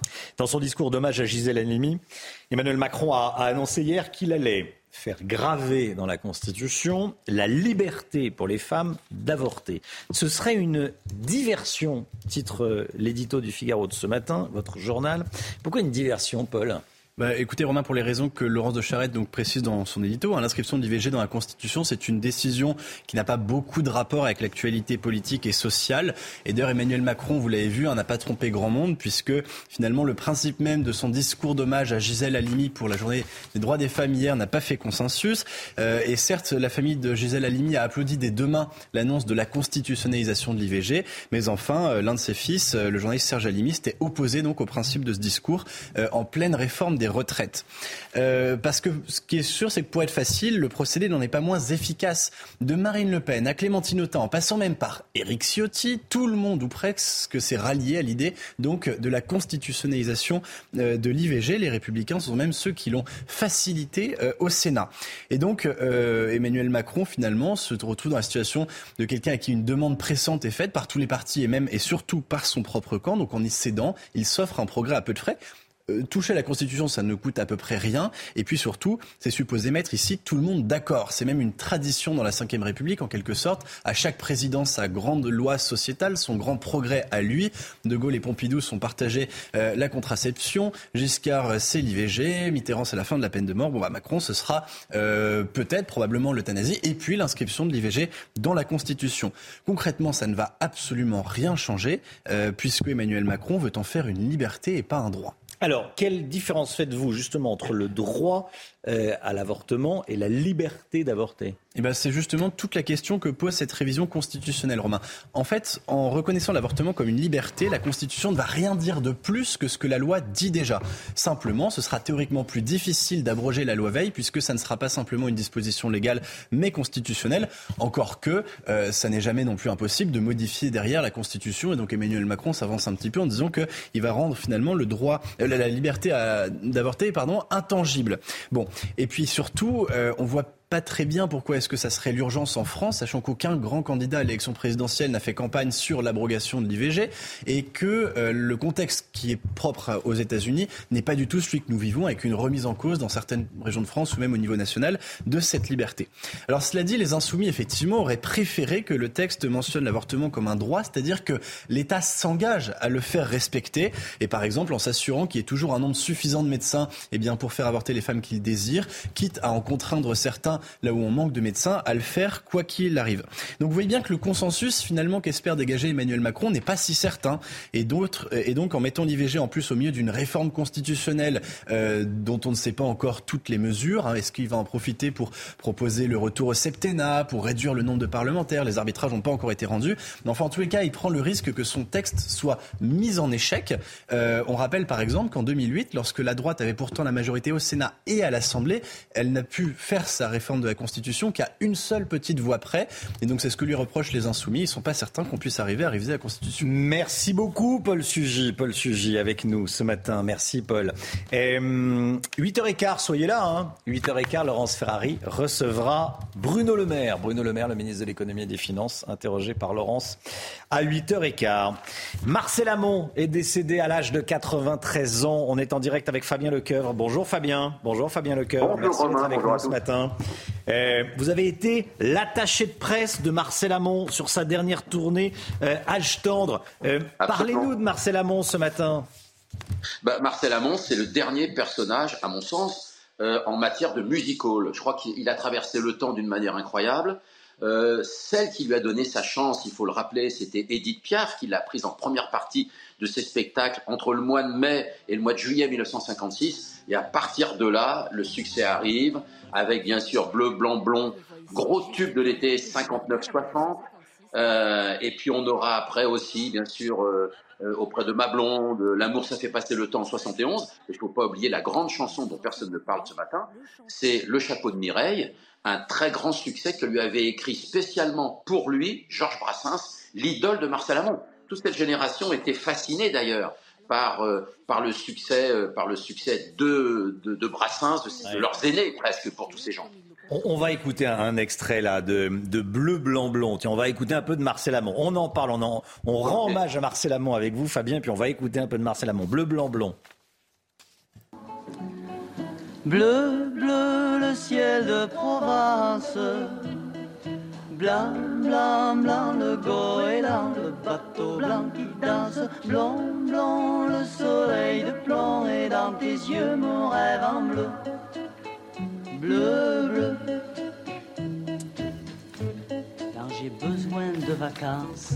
Fabien Lecoeuvre, Fabien, euh, avant même Claude François, il s'était entouré de, de, de danseurs, de choristes, d'écrans géants. Hein mais vous avez raison de le préciser, Romain, parce qu'à partir de 1962, lorsqu'il monte sur la scène de Bobino, Marcel Amont est entouré de quatre danseuses et trois choristes un peu pop américaines pour faire son musical traditionnel. Alors quand je dis musical, c'est-à-dire ce sont des grands chanteurs, c'est un, un, très bon chanteur, Marcel Amont, et en même temps c'était un fantaisiste. Donc il n'hésitait pas à faire des, des cabrioles sur scène, je ne veux pas dire des cascades, mais en tout cas ce qui amusait beaucoup le public, il était entre rire et larmes, ce qu'on apprenait autrefois pour ces grands artistes de musical, je pense à Yves Montand, je pense à des gens de cette qualité, et on peut dire que les spectacles de Marcel Amont, pour tous ceux qui l'ont vu sur scène, étaient des grands spectacles. On passait un très bon moment, on riait, on pleurait, il se déguisait, dans la lignée d'Annie Cordy aussi. C'est pour ça que je dis, ce matin, on est tristes tous, parce que c'est vraiment notre dernier personnage de musical dans la tradition française de l'après-guerre. Là, quand on le voit avec le, ce chapeau mexicain, cette chanson que Charles Aznavour lui avait donnée, qui avait fait un succès énorme aussi à partir au tout début des années 60, on va dire. Donc il a installé sa carrière avec 32 albums, avec 200 euh, disques 45 tours entre les 4 titres des années 60 et les 2 titres des années 70.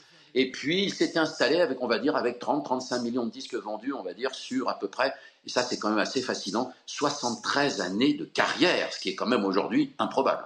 C'est joli, 73 années de carrière. Merci beaucoup. Merci Fabien Lecoeuvre. Très bonne journée à vous. Merci d'avoir été avec nous, d'avoir accepté de, de témoigner euh, ce matin, vous qui avez bien connu euh, Marcel Amont. 7h57, restez bien sur CNews. Dans un instant, les dernières informations en provenance d'Ukraine, des frappes russes cette nuit sur l'Ukraine, sur plusieurs villes. On vous montre les images, bien sûr. Kiev a été frappé, Lviv dans l'ouest a été frappé, Kharkiv a été frappé, euh, Odessa également, et il n'y a plus d'électricité euh, qui sort de la centrale nucléaire de Zaporizhia. On sera avec le général Clermont juste après la météo d'Alexandra Blanc. Tout de suite. La météo avec Groupe Verlaine, installateur de panneaux solaires Thomson, garantie 25 ans. Groupe Verlaine, connectons nos énergies. Des conditions météo particulièrement agitées tout au long de la semaine avec un défilé de perturbations et ça va continuer cet après-midi avec le retour d'un temps assez instable. Hier, on a eu des orages dans le sud-ouest. On va conserver exactement le même type de configuration aujourd'hui avec le retour d'un temps instable entre l'Occitanie et les régions centrales. On a ce qu'on appelle un conflit de masse d'air, d'un air très chaud qui remonte donc de la péninsule ibérique et donc conséquence, on aura de nouveau quelques orages sur le nord-ouest. Nouvelle perturbation assez active avec de la pluie mais également de bonnes rafales de vent. On attend d'ailleurs un coup de vent entre soir et cette nuit, hein, dans la nuit de jeudi à vendredi, principalement près des côtes de la Manche. On retrouve en revanche un temps beaucoup plus lumineux en allant euh, vers la côte d'Azur ou encore en remontant vers les Alpes. Mais attention au risque d'avalanche bien présent. On a eu beaucoup de neige ces derniers jours et donc conséquence avec le redout, le manteau neigeux restera particulièrement instable. D'ailleurs, ces températures, regardez, elles vont s'envoler. Il fait très très doux hein, en termes de température. Regardez ces températures au-dessus des normales de saison, 20 degrés en moyenne le long de la Garonne, 16 degrés entre Limoges et Clermont-Ferrand localement jusqu'à 19 degrés à Grenoble. C'est très doux également en remontant vers le nord avec 13 degrés à Lille ou encore 15 degrés entre Dijon et Paris. Vous aurez tout de même localement 21 degrés du côté de Bastia. La suite du programme, conditions météo très très agitées pour votre journée de vendredi, de la neige en montagne, des vents assez forts notamment en redescendant euh, vers le sud. On retrouvera également de la neige en remontant vers les Vosges ou encore vers le Jura et un temps très maussade, de la pluie mais également du vent, je vous le disais. On retrouvera du beau temps autour du golfe du Lion avec néanmoins des vents tempétueux attendus entre la Corse et la Côte d'Azur. Côté température, la douceur va se maintenir. On restera d'ailleurs au-dessus des normales de saison. Mais journée très agitée vendredi. Vous avez regardé la météo avec Groupe Verlaine. Isolation thermique par l'extérieur avec aide de l'État. Groupe Verlaine, connectons nos énergies. Vous regardez la matinale de CNews. Merci. Il est 8 heures et à la une ce matin des frappes russes sur l'Ukraine ces dernières heures, à Kiev, mais aussi dans les régions de Lviv, où il y a eu des morts, de Kharkiv et d'Odessa. Des installations énergétiques sont visées, comme la centrale de Zaporizhia, qui est sans électricité. Le général Clermont est avec nous. À tout de suite, mon général. Le Sénat a voté cette nuit l'article 7 de la réforme des retraites sur le report de l'âge légal de départ à la retraite à 64 ans. Florian Tardif avec nous. À tout de suite, Florian. Une étude inquiétante sur les atteintes à la laïcité dans les établissements scolaires. Près de la moitié des personnels de direction constatent des incidents et la moitié de ceux qui constatent des incidents ne les signalent pas. Vous allez voir. Nouvelle désillusion, enfin pour le Paris Saint-Germain, qui échoue en huitième de finale de la Ligue des Champions. Kylian Mbappé est réaliste. Le Bayern était meilleur que le Paris Saint-Germain hier soir. Vous entendrez Kylian Mbappé. La guerre en Ukraine, 40% des habitants de Kiev sont privés d'électricité après des frappes russes. Il y a eu plusieurs explosions dans la capitale ce matin. Deux personnes ont été blessées. Une vague de frappes a touché toute l'Ukraine cette nuit, Chana. Hein. Oui, quatre personnes sont mortes, notamment dans la région euh, de Lviv. La centrale nucléaire de Zaporizhia est actuellement sans électricité, selon l'opérateur ukrainien. Et les bombardements ont également touché les régions de Kharkiv et d'Odessa. Le général Bruno Clermont est avec nous. Général, eh, mon général, on vient d'apprendre qu'une frappe russe a fait quatre morts dans la région de Lviv. Et oui, Lviv, c'est une ville, c'est la plus éloignée du front du Donbass, puisqu'elle est pratiquement à la frontière de la Pologne, à 1000 km du Donbass. C'est une, un bombardement qu'on attendait le 24 février, vous vous souvenez, pour l'anniversaire de la guerre. Il n'a pas eu lieu, donc il, est, il a été décalé euh, euh, à cette nuit, hier et cette nuit. Euh, probablement parce que les Russes ont quand même des difficultés à, régénérer leur capacité en, fabrication de missiles, mais toutes les grandes villes d'Ukraine sont régulièrement frappées. Là, c'était le cas pour Odessa dans le sud, pour Kharkiv dans le nord, pour la capitale euh, Kiev et pour Lviv. Ça fait partie de la stratégie euh, de mettre de la pression psychologique euh, sur, sur les Ukrainiens en, attaquant les villes, mais également en essayant de paralyser l'économie et l'économie de guerre de l'Ukraine. Général, euh, une vague de frappes russes a donc été menée sur euh, toute l'Ukraine. Hein. Euh, on parlait d'une attaque et d'une offensive terrestre des Russes. Est-ce que c'est dans ce contexte-là qu'il faut comprendre ce qui se passe depuis quelques heures sur l'Ukraine? Alors, vous savez que ces bombardements aériens, ils ont commencé le 8 octobre, c'est-à-dire il y a six mois, au moment du fameux attentat, du sabotage sur le pont de Kerch qui relie la Crimée à la Russie. Donc depuis, régulièrement, euh, les, Russes lancent euh, des vagues massives de bombardements, soit à partir des bombardiers stratégiques qui décollent de Russie, soit à partir des, frégates qui sont dans la mer Noire, ou également des drones. Vous savez, les drones iraniens qui ont été livrés en très grande quantité, qui, des drones suicides qui permettent de, faire plusieurs centaines, plusieurs milliers de kilomètres pour aller frapper les objectifs. Donc euh, c'est une action coordonnée entre l'offensive terrestre à laquelle on assiste, en particulier dans la région de Barmout, et, cette offensive de bombardement aérien qui qui, signifie que, les Russes euh, inscrivent leur démarche dans une guerre longue, une guerre qui va être encore euh, extrêmement euh, violente. En tout cas, c'est l'analyse qu'on a faite cette nuit, hier, la, directrice nationale du renseignement des États-Unis qui présentait les risques et la situation en Ukraine devant le Sénat américain. Merci beaucoup, mon général. Merci d'avoir été en direct avec nous. 40% des habitants de Kiev privés de, chauffage après des frappes russes, plusieurs explosions et on vous montre les images ce matin, eh bien sûr, depuis le début de la, matinale. La grève contre la réforme des retraites et ses conséquences. Les poubelles débordent dans plusieurs villes de France.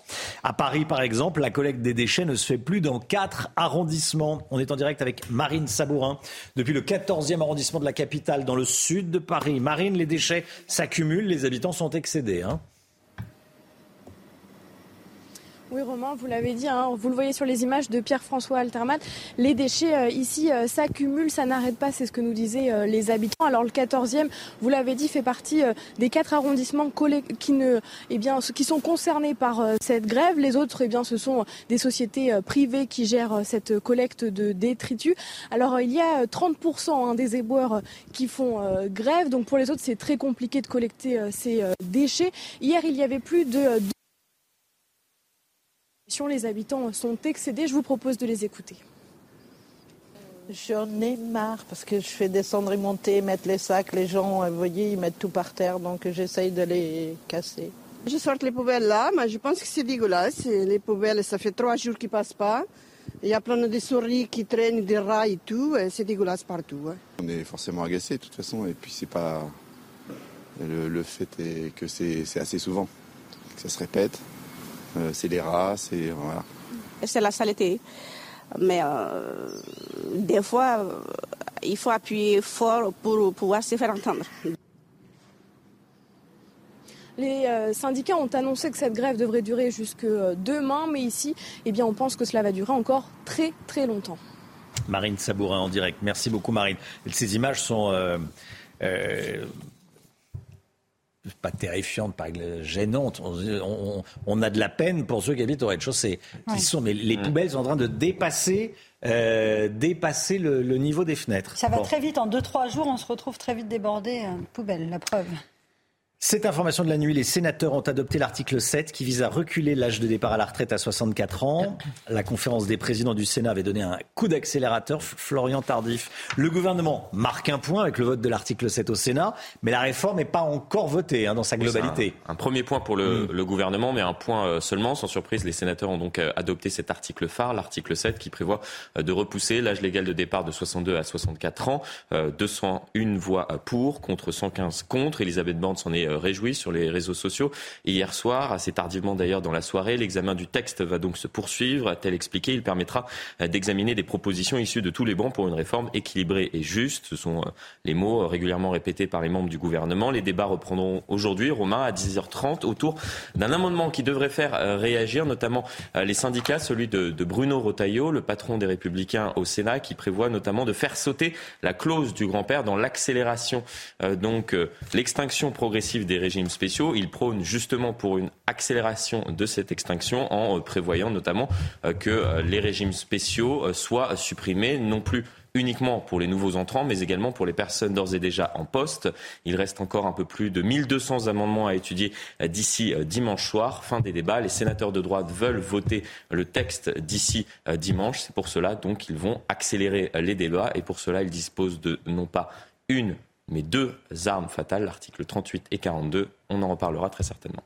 Merci beaucoup Florian Tardif. La laïcité continue d'être menacée dans les établissements scolaires. Une enquête du syndicat national des personnels de direction de l'éducation nationale révèle de nouveaux chiffres inquiétants, Chana. Hein. Oui, 42% des personnels de direction interrogés euh, constatent la présence de tenues religieuses à l'école et un quart relève des contestations de contenu pédagogique au nom de la religion. Alors Didier Lemaire, professeur de philosophie, était sur notre plateau à 7h15 et pour lui, c'est à cause du ministère de l'Éducation l'éducation nationale si les attaques contre la laïcité ne sont pas signalées. Écoutez. Il me semble déjà que la consigne donnée par le ministre lui-même euh, incite les chefs d'établissement à ne pas répercuter euh, ces atteintes à la laïcité, puisque cette consigne, elle consiste à entrer en dialogue avec l'élève et à lui demander si sa tenue est une tenue religieuse ou s'il s'agit d'une tenue de confort. Alors évidemment, euh, l'élève va répondre qu'il s'agit d'une tenue de confort et euh, on en restera là. Après, il y a des pratiques aussi sociales, euh, la non-mixité en classe, le fait de se séparer, de ne pas s'adresser aux jeunes filles. le problème, c'est pour le professeur, c'est d'avoir la paix aujourd'hui en classe, et donc pour avoir cette paix, il capitule. Un professeur sur deux reconnaît ne pas signaler lui-même ses atteintes à la laïcité. Déception pour le Paris Saint-Germain, enfin éliminé hier soir en huitième de finale de la Ligue des Champions. C'était à suivre sur Canal. Et le club parisien s'est incliné 2-0 face au Bayern à Munich. Déjà au match aller, le Paris Saint-Germain n'était pas parvenu à battre le club allemand qui s'était imposé 1-0. Bruno Le Maire, le ministre de l'économie et des finances, est l'invité de Laurence Ferrari. À tout de suite. C'est News, il est 8h15. Bienvenue à tous et merci d'être avec nous dans un instant. Laurence Ferrari, vous recevrez Bruno Le Maire, le ministre de l'économie et des finances. Mais tout d'abord le point info, Chanel Housteau. 82% des Français sont en colère contre la politique économique et sociale du gouvernement. C'est ce que révèle notre tout dernier sondage CNews. Dans le détail, 51% se disent très en colère, 31% un peu en colère et 17% pas du tout. Attention, si vous prenez les transports en commun, le mouvement de grève se poursuit aujourd'hui. Au niveau national, le trafic sera encore très perturbé, avec un TGV Inouï et un Ouigo sur 3 et deux TER sur 5. Dans le métro parisien, ça va mieux. Seulement 4 lignes seront très perturbées. Et dans les airs, 20 à 30% des vols sont annulés. Et puis les manifestations se poursuivent en Grèce. 60 000 personnes étaient mobilisées hier soir partout dans le pays. Regardez ces images de la nuit prises à Thessalonique, au centre de la Grèce. Des poubelles ont été euh, incendiées et la Banque nationale a été éclaboussée de peinture rouge. Ça fait suite à l'accident de train qui a tué 57 euh, personnes le 28 février dernier. Laurence, vous recevez ce matin Bruno Le Maire. Bonjour Monsieur le Ministre. Bonjour Laurence Ferrari. Bienvenue dans la matinale de CNews. On va parler de la mobilisation contre la réforme des retraites. Deux nouvelles journées d'action sont prévues les 11 et 15 mars prochains par l'intersyndicale qui demande à être reçu par le président Macron. Il refuse. Pourquoi? Il méprise les corps intermédiaires? Non, puisqu'il a proposé à tous les syndicats d'être reçus euh, au printemps et à l'été euh, dernier, 2022. Mhm. Et je rappelle que certains, comme la CGT, ont refusé. À ce moment-là, c'était le temps des syndicats, c'était le temps de la discussion pour préparer le projet de loi de réforme des retraites. Donc la CGT a refusé l'invitation du président de la République. Maintenant, c'est le temps du Parlement c'est-à-dire que c'est aux parlementaires qui représentent le peuple français de prendre les décisions sur cette réforme des retraites. S'il y a des discussions à avoir, c'est au ministre du Travail, Olivier Dussopt, d'avoir ces discussions avec les représentants syndicaux, mais nous sommes dans le temps du Parlement. Mais il y a une crise, il y a 1 280 000 personnes dans la rue euh, mardi. Le président est sourd, on n'entend pas ce que dit la, la, rue et les Français? Il écoute, comme nous écoutons tous, ce que disent la rue, ce que disent les Français. Mais euh, je le redis, c'est maintenant le temps du Parlement, du Sénat et de l'Assemblée nationale. Nous écoutons aussi euh, les Français qui soutiennent cette réforme. Nous soutenons ceux qui veulent travailler. Nous écoutons tous ceux qui veulent avoir la liberté de se rendre sur un lieu de travail. La politique, c'est tenir compte des avis de l'ensemble des citoyens français, pas se mettre sous pression des uns ou des autres. La France insoumise remet en cause la légitimité démocratique du président à imposer une réforme présente dans son programme au motif que ceux qui ont voté pour lui au second tour, en fait, votaient contre Marine Le Pen. Qu'est-ce que vous leur répondez? Oui, mais euh, la France insoumise euh, ne respecte aucune des règles démocratiques. Donc lorsque Jean-Luc Mélenchon euh, nous expliquait qu'il allait devenir Premier ministre sans la majorité, quand ensuite la France insoumise nous a expliqué que le président de la République n'avait pas la légitimité alors même qu'il avait été réélu par le peuple français, et à un moment donné on n'écoute plus ce que dit la France insoumise. Je pense qu'on gagne du temps à ne pas trop écouter ce que dit la France insoumise, parce qu'ils ont perdu leur boussole démocratique. Le président de la République a été élu par le peuple français, il a toute légitimité pour faire adopter le texte de la réforme des retraites. Les sénateurs et les députés ont été élus par le peuple français, ils le représentent, ils ont toute légitimité pour faire adopter ce texte. Au bout du compte, une loi est adoptée par les représentants du peuple français. Ça s'appelle la démocratie. Vous êtes sûr qu'elle sera adoptée euh, au final cette Oui, j'ai loi la conviction Mhm. que cette réforme des retraites sera adoptée. Et j'ai la conviction, même si c'est dur à expliquer, que je comprends qu'il puisse y avoir des inquiétudes euh, des uns et des autres qui disent qu'il va falloir travailler plus longtemps. Je suis convaincu que la France, avec cette réforme des retraites, sortira plus forte plus prospère, que nous aurons la garantie que ce régime des retraites, qui fait euh, la solidarité entre les générations qui se mettent à travailler et les générations qui ne travaillent plus, euh, sera enfin préservé pour les années qui viennent. On va parler chiffrage évidemment avec vous de cette réforme. Euh, un tout petit mot de ce qui s'est passé à l'Assemblée nationale avec des comportements, on va dire, inadéquats. Les deux bras d'honneur d'Éric Dupont-Moretti par exemple, pas sur la réforme des retraites, c'était sur un- une autre question. Qu'est-ce que vous, vous aimez les bras d'honneur? Non, et je n'aime aucun geste de violence, ni aucune parole de violence. Et je crois que notre République et notre démocratie gagneraient à un plus grand respect des uns envers les autres. Mais je pense que Éric Dupond-Moretti en a parfaitement conscience. D'ailleurs, il s'en est excusé. D'accord. Euh, les Républicains, vous êtes certains que vos alliés voteront le texte? C'est à eux de le décider, mais enfin, je constate que le Sénat, la majorité républicaine, a voté massivement le passage à 64 ans de l'âge légal de départ à la retraite, cette nuit au Sénat. Euh, Il me semble que les républicains de l'Assemblée nationale appartiennent au même parti que les sénateurs, les républicains du Sénat. Donc il y aurait une totale incohérence à ce que les seconds ne votent pas ce qu'ont voté les premiers. Alors Aurélien Pradier, député LR du Lot, euh, souhaite euh, que le gouvernement aille plus loin sur les carrières longues, notamment sur le fait que les personnes qui euh, ont commencé à travailler très tôt, 14, 16 ans, 18 ans, euh, soient obligées de cotiser 44 ans, alors que ceux qui ont 15, 17, qui ont commencé à 15, 17 ou 19, euh, cotisent 43. Là, vous allez, mais à un euh, moment donné, je, allez, euh, je reprends le mot de cohérence. Laurence Ferrari, euh, il y, a- il y a deux fils qui se touchent. Euh, La proposition euh, euh, qui euh, vient d'être mentionnée, elle coûte plusieurs milliards d'euros. Alors, on va pas s'écharper euh, à la centaine de millions d'euros près, mais ça coûte plusieurs milliards d'euros. Or, ce il que me demande semble. Pradier? Oui, les républicains nous expliquent, et ils ont raison, que l'équilibre des finances publiques, c'est très important. Ils ont raison. J'y suis profondément attaché. Ils nous disent matin, midi et soir, et ils ont raison, qu'il faut garantir l'équilibre financier du régime de retraite en 2030. Je les soutiens. Et dans le même temps, ils proposent des dépenses supplémentaires en centaines de millions d'euros ou en milliards d'euros. Et à un moment donné, je vous le dis, il y a deux fils qui se touchent. C'est pas compréhensible. Au passage, la réforme telle qu'elle est euh, en cours d'examen au Sénat a apporté des modifications qui sont euh, bienvenues. Euh, Mhm. Par exemple, la surcote d'1,25% pour euh, les femmes qui ont élevé des enfants, je trouve que c'est une très bonne mesure. Mais toutes ces mesures mises bout à bout font que le texte à la sortie du Sénat tel qu'il existe aujourd'hui coûte 450 millions d'euros supplémentaires. Il faudra trouver ces 450 millions d'euros pour garantir l'équilibre en 2030. L'équilibre est très important. Nous avons promis à nos compatriotes de remettre les comptes des régimes de retraite à l'équilibre en 2030. Je tiens à ce que nous respections cette promesse et à ce que, à la fin, la réforme des retraites garantisse l'équilibre financier en 2030. Donc ça veut dire qu'aujourd'hui, la promesse de l'équilibre, elle n'est pas tenue. On regarde de ce qui est voté Mais au, au Sénat. Les sénateurs euh, ont voulu euh, améliorer le texte. C'est leur droit. Et je pense que les améliorations qui ont été apportées sont de bonnes améliorations. Mais mon rôle de ministre des Finances, c'est de rappeler qu'au bout du compte, le texte final qui sera adopté doit garantir l'équilibre de notre régime de retraite par répartition en 2030. Nous avons promis une copie à l'équilibre, nous remettrons une copie à l'équilibre. Euh, vous êtes euh, assez discret sur les coûts cachés de la réforme. Le décalage de départ de deux ans engendre évidemment de nouvelles dépenses. À l'heure actuelle, un Français sur deux qui arrive à la retraite et au chômage, combien ça va coûter aux différents systèmes de protection sociale? Tout ça, justement, doit faire partie des, des évaluations. Nous l'avons fait sur la copie qui est sortie de l'Assemblée nationale. Euh, nous avons vu que ça coûtait 850 millions d'euros supplémentaires. La copie sortie de l'Assemblée nationale. La Première ministre a apporté des réponses très concrètes. Par exemple, sur l'alignement du forfait social euh, des départs volontaires sur les licenciements à 30%, ça rapportait un peu plus de 200 millions d'euros. D'autres mesures ont été proposées. Là, nous avons, à la sortie du Sénat, un texte où 450 millions d'euros supplémentaires sont à trouver.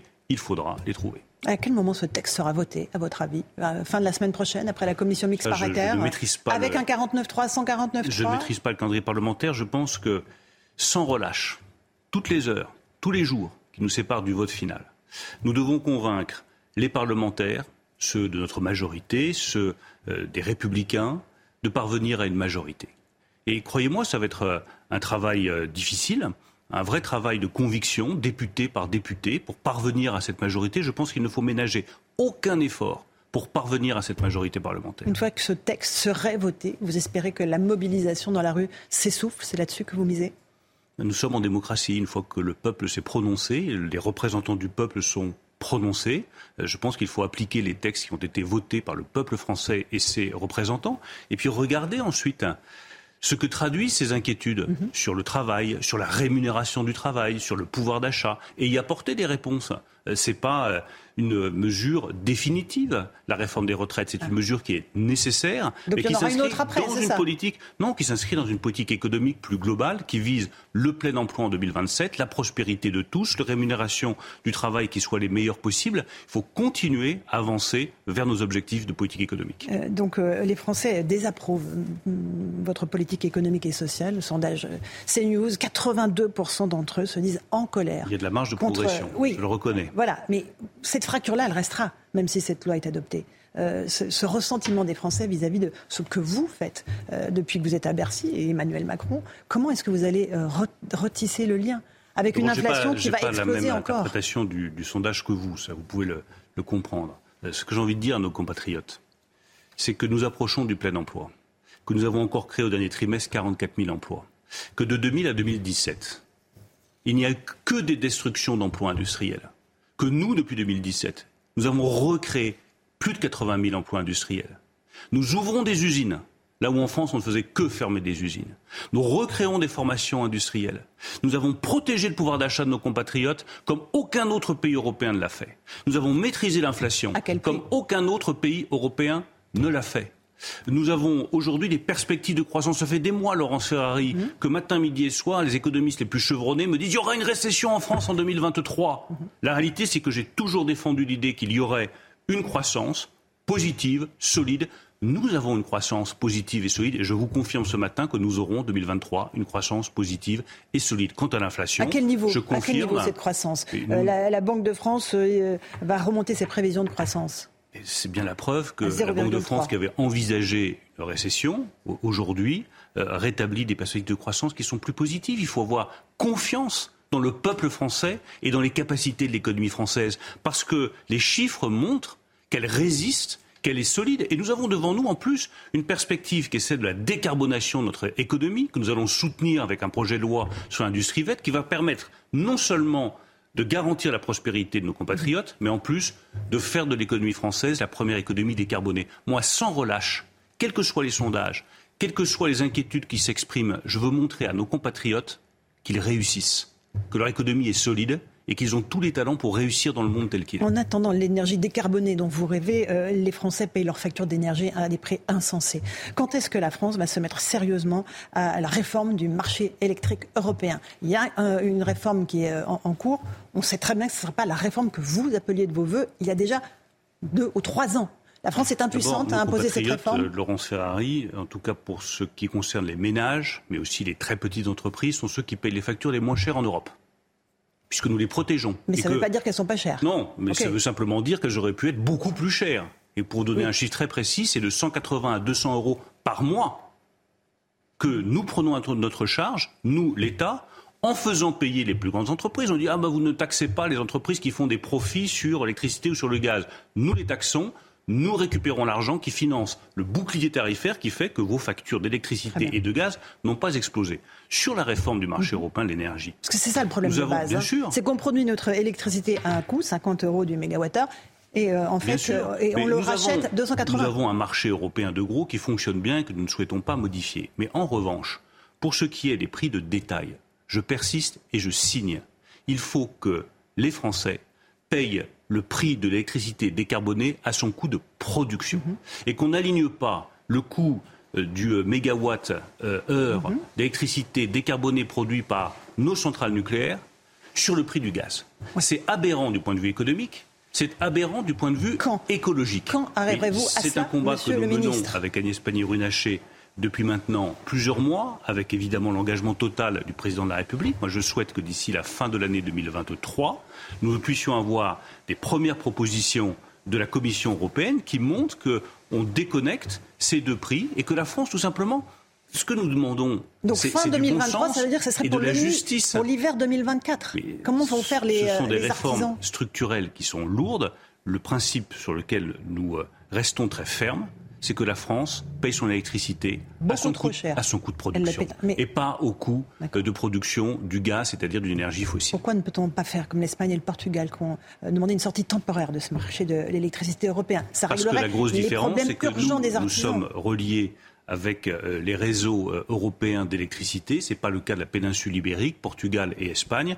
Donc ils ont eu droit à une dérogation sur le marché européen de l'électricité. Mais sur le long terme, la clé pour nous, c'est de payer notre électricité au coût de production. Et croyez-moi, je ne compte pas lâcher ce combat. D'accord, mais là, nos partenaires allemands, évidemment, ne sont pas sur la même longueur d'onde que, euh, que nous. Ils freinent au maximum, ils veulent attendre la fin des élections européennes de 2024. Est-ce qu'on on pèse encore, en fait, en Europe, nous les Français? Mais regardez ce qui vient d'être euh, proposé par la Commission européenne en réponse à l'Inflation Reduction Act euh, américain. Des crédits d'impôt pour soutenir notre industrie. Ça fait des années qu'on le demande, nous l'avons obtenu. Une clause d'alignement sur les aides américaines, ça fait des années qu'on le demande, nous l'avons obtenu. Une simplification des euh, projets d'intérêt collectif européen pour aller plus vite sur l'hydrogène, sur les batteries électriques, sur les panneaux solaires, nous l'avons obtenu. La nouvelle politique industrielle, à laquelle chacun sait que l'Allemagne était parfois réticente, que nous portons avec le président de la République qui a dit en 2017 il faut de la souveraineté industrielle européenne. Nous l'avons obtenu. Donc arrêtons de dire. Nous sommes souverains aujourd'hui en, en matière énergétique? Mais bien sûr que nous sommes souverains. On n'a pas importé sûr- d'électricité en mais décembre? on l'a importé parce que nous avons eu des difficultés sur les réacteurs nucléaires. Ce que je veux dire simplement, parce qu'on me posait la question sur l'Europe, c'est que notre vision de l'Europe, d'une Europe souveraine, indépendante, elle l'a emporté en Europe. Elle l'a emporté par la force des événements qui ont montré que c'était un peu dangereux d'être dépendant du gaz russe. Elle l'a emporté parce que on a vu que Américains et Chinois étaient capables de défendre leur industrie à coup de subventions et d'aides. Ben, nous le faisons, nous aussi. Je pense que c'est une vraie victoire politique française qui montre que la France pèse davantage qu'elle ne le croit et qu'elle a la capacité à faire bouger l'histoire en Europe. Encore un mot de l'Allemagne. Euh, L'interdiction de vente des véhicules thermiques pour 2035 a été repoussée en raison des réticences de l'Allemagne qui évidemment veut protéger son industrie automobile. Elle dit qu'il faut une alternative euh, avant d'interdire parce que 98% euh, du parc automobile roulant en Europe est évidemment lié au, carburant. Qu'est-ce que, comment on va faire nous? Eh bien, je On s'aligne que- sur l'Allemagne comme toujours? Certainement pas. Et vous pouvez retirer le comme toujours parce que euh, la France n'a pas vocation à s'aligner sur qui que ce soit. Nous sommes une nation indépendante, nous construisons des partenariats avec euh, nos amis euh, européens, que ce soit l'Allemagne, l'Italie ou d'autres, mais l'alignement n'est pas tellement dans mon registre de beauté politique. L'indépendance, oui. Et s'agissant du véhicule thermique, je pense que c'est une erreur. Quand il y a une révolution, vouloir se mettre en travers de la révolution technologique en cours, c'est toujours une erreur. Aujourd'hui, nous basculons du véhicule thermique vers le véhicule électrique. Il faut mettre toutes nos forces, toutes nos innovations, tous nos investissements vers le véhicule électrique. Sinon quoi? Qui va gagner cette révolution? La Chine, qui a cinq années d'avance sur nous, sur les batteries électriques, sur le moteur électrique, sur les véhicules électriques, qui ont des capacités à produire des véhicules électriques à bas coût. Bah, il faut rattraper notre retard, engager toutes nos forces vers le véhicule électrique. Et moi, je tiens à saluer le travail de Carlos Tavares chez Stellantis, le travail de Luca De Meo chez Renault, qui ont parfaitement compris cette révolution en cours, qui ont accéléré pour que nos deux champions, Stellantis et Renault, puissent réussir. Mais vous ne croyez pas que je vais leur dire, ah bah attendez, finalement, euh, on parle d'investissement en milliards d'euros, de stratégie sur des années, voire sur des décennies. Je vais vous dire, on a changé d'avis. Enfin, c'est pas sérieux. On ne change pas d'avis sur une stratégie industrielle aussi lourde comme ça du jour au lendemain. Nous tenons à cet objectif de 2035. Il y a une clause de révision en 2026 Attendons 2026 pour voir s'il y a des ajustements à faire ici ou là, mais engageons toutes nos forces, comme l'ont fait Stellantis, comme l'ont fait Renault, vers la bataille du véhicule électrique. Une dernière question qui est fondamentale sur l'inflation, le pouvoir d'achat des Français. 14,5% d'inflation pour l'alimentation sur le mois de février. 10% euh, dans les négociations entre les industriels et la grande distribution. Ça va faire 24,5% euh, de, de, hausse des prix de l'alimentation pour les Français. C'est intenable. Euh, vous n'avez pas réussi à imposer un panier anti-inflation à la grande distribution. Vous allez proposer des chèques alimentaires? Mais nous avons imposé à la grande distribution de prendre des centaines de millions d'euros sur ces marges pour avoir les prix les plus bas possibles. C'est la première chose. Nous avons imposé une deuxième chose qui est absolument essentielle à mes yeux, c'est qu'il y ait des renégociations commerciales en juin entre les industriels et les distributeurs. Pourquoi? Parce que moi, il y a un truc que j'ai du mal à comprendre, Laurent Ferrari. C'est que lorsque le prix du blé explose, le lendemain, le prix de la baguette explose la baguette qui est vendue euh, chez les distributeurs. Et pas eh moi, je voudrais que lorsque le prix du blé baisse, c'est le cas aujourd'hui, lorsque le prix du fret euh, maritime baisse, c'est le cas aujourd'hui. Ben, le lendemain, les prix baissent pour les consommateurs et que les grands industriels répercutent immédiatement la baisse des prix sur les prix à la consommation. C'est pour ça qu'un des éléments clés de l'accord qui n'a pas été suffisamment mis en avant, c'est qu'en juin, il y aura à nouveau des négociations commerciales. Nous voyons que les prix de gros baissent. Je veux que les prix de détail en juin, grâce à ces négociations commerciales réouvertes entre distributeurs et industriels permettent de faire baisser les prix à la consommation. Le pic de l'inflation c'est pour quand Vous nous, l'annoncez depuis plusieurs mois. Oui, mais je vous ai annoncé de la croissance en 2023 contre l'avis de tout le monde. Les mhm. faits m'ont donné raison. Je vous dis que nous aurons une décrue de l'inflation à partir de mi-2023 nous aurons une décrue de l'inflation à partir de mi-2023. Ça ne veut pas dire que nos compatriotes vont percevoir tout de suite que euh, les prix euh, baissent et que les choses vont mieux. J'en ai parfaitement conscience. C'est pour ça aussi qu'on veut de meilleures rémunérations, qu'on se bat pour plus d'intéressement, plus de participation, plus de primes. Une politique économique, elle doit obéir à des équilibres entre les producteurs, les consommateurs, les industriels, et elle doit avoir un cap stratégique. Le nôtre, il est très clair. C'est du travail pour tous et du travail bien rémunéré. Merci Bruno Le Maire d'être venu ce matin dans la matinale de CNews. À vous Romain Desarmes pour la suite. C'est News, il est 8h34. Merci à vous, Laurence Ferrari, à votre invité, Bruno Le Maire, le ministre de l'économie et des finances. On va parler de l'approvisionnement des stations-service en essence. Regardez ces images tournées par nos équipes il y a quelques instants. C'était à Issy-les-Moulineaux. Euh, il y a, dans certaines stations-service, attention, pas de panique, je dis bien il y a dans certaines stations-service, des problèmes de pénurie d'essence. Quand il y a marqué 999, même si l'essence est chère en ce moment, c'est pas c'est pas le prix, mais euh, heureusement, hein, c'est pas 999 euros le litre, pas encore. Euh, ça veut dire, je, ça veut dire qu'il y en a plus. Ça veut dire qu'il y en a plus. Francis Pousse est en direct avec nous. Bonjour Francis Pousse, président national des stations-service Mobiliance. Merci euh, d'être avec nous dans la matinale CNews. Bon, euh, des raffineries bloquées, forcément, ça désorganise un petit peu le, la distribution de, carburant. Où est-ce qu'on en est dans les stations-service ce matin? Alors écoutez, au niveau national, on, remarque à peu près 6% de stations-service en difficulté, ça veut dire manquant d'un ou plusieurs produits, comme vos images viennent de le montrer. Néanmoins, c'est surtout localisé dans les pays de Loire et de Normandie, où effectivement, on a un, taux qui augmente à peu près à 15%.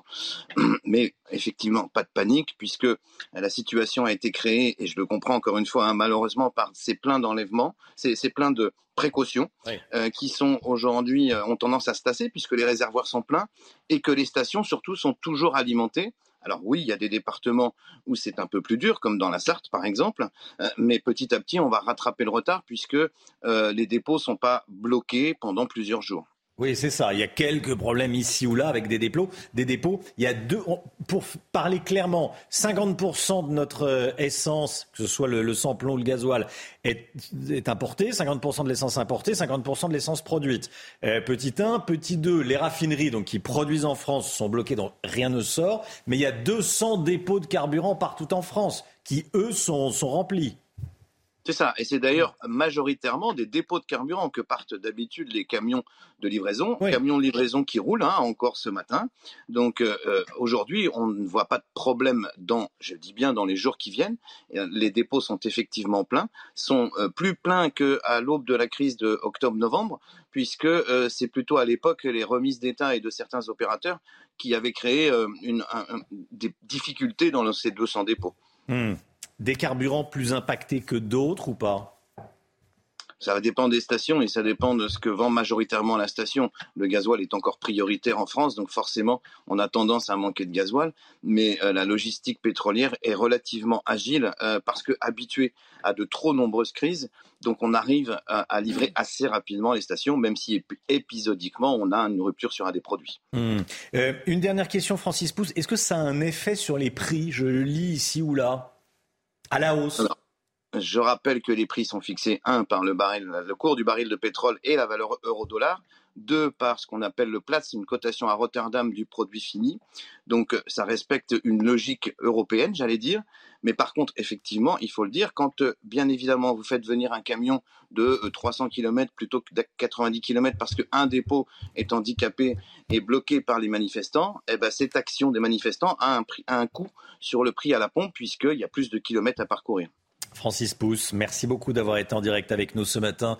Merci de nous avoir rassurés. Voilà, ici ou là, il peut y avoir des problèmes, mais globalement, euh, il n'y en a pas. Voilà ce qu'on retiendra. Merci beaucoup, Francis Pousse.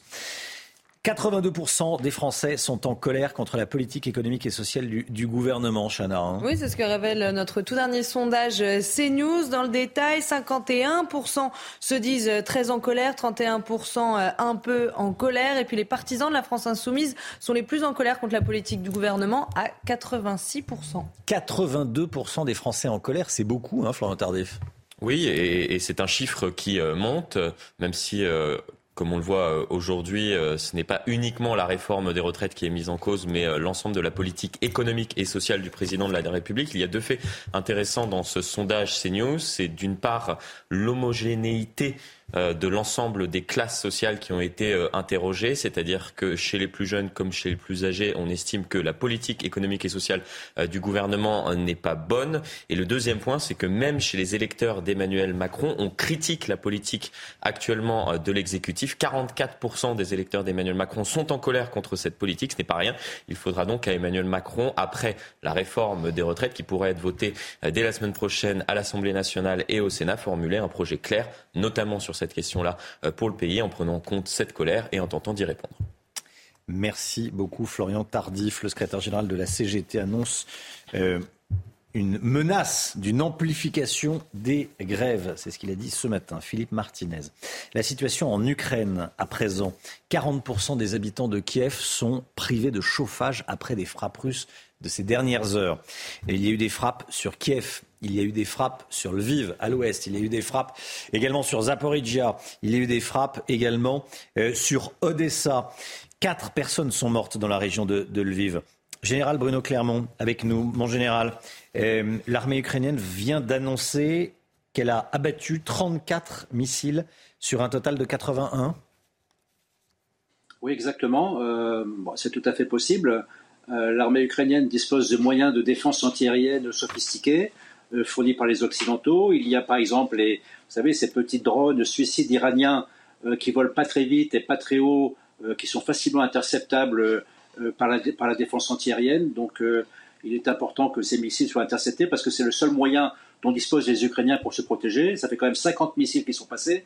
Des missiles qui peuvent être de tout type, hein, des missiles de croisière ou des drones, et qui ont dû faire des, dégâts importants dans les villes qui ont été visées, euh, mais également sur les centrales euh, thermiques et centrales électriques qui visent à, paralyser le pays. Hmm. Qui tient actuellement la centrale nucléaire de Zaporizhia Alors pour l'instant, les Thomas, alors les Thomas des Russes depuis euh, maintenant un an, ils ont pris le contrôle le 4 mars 2002.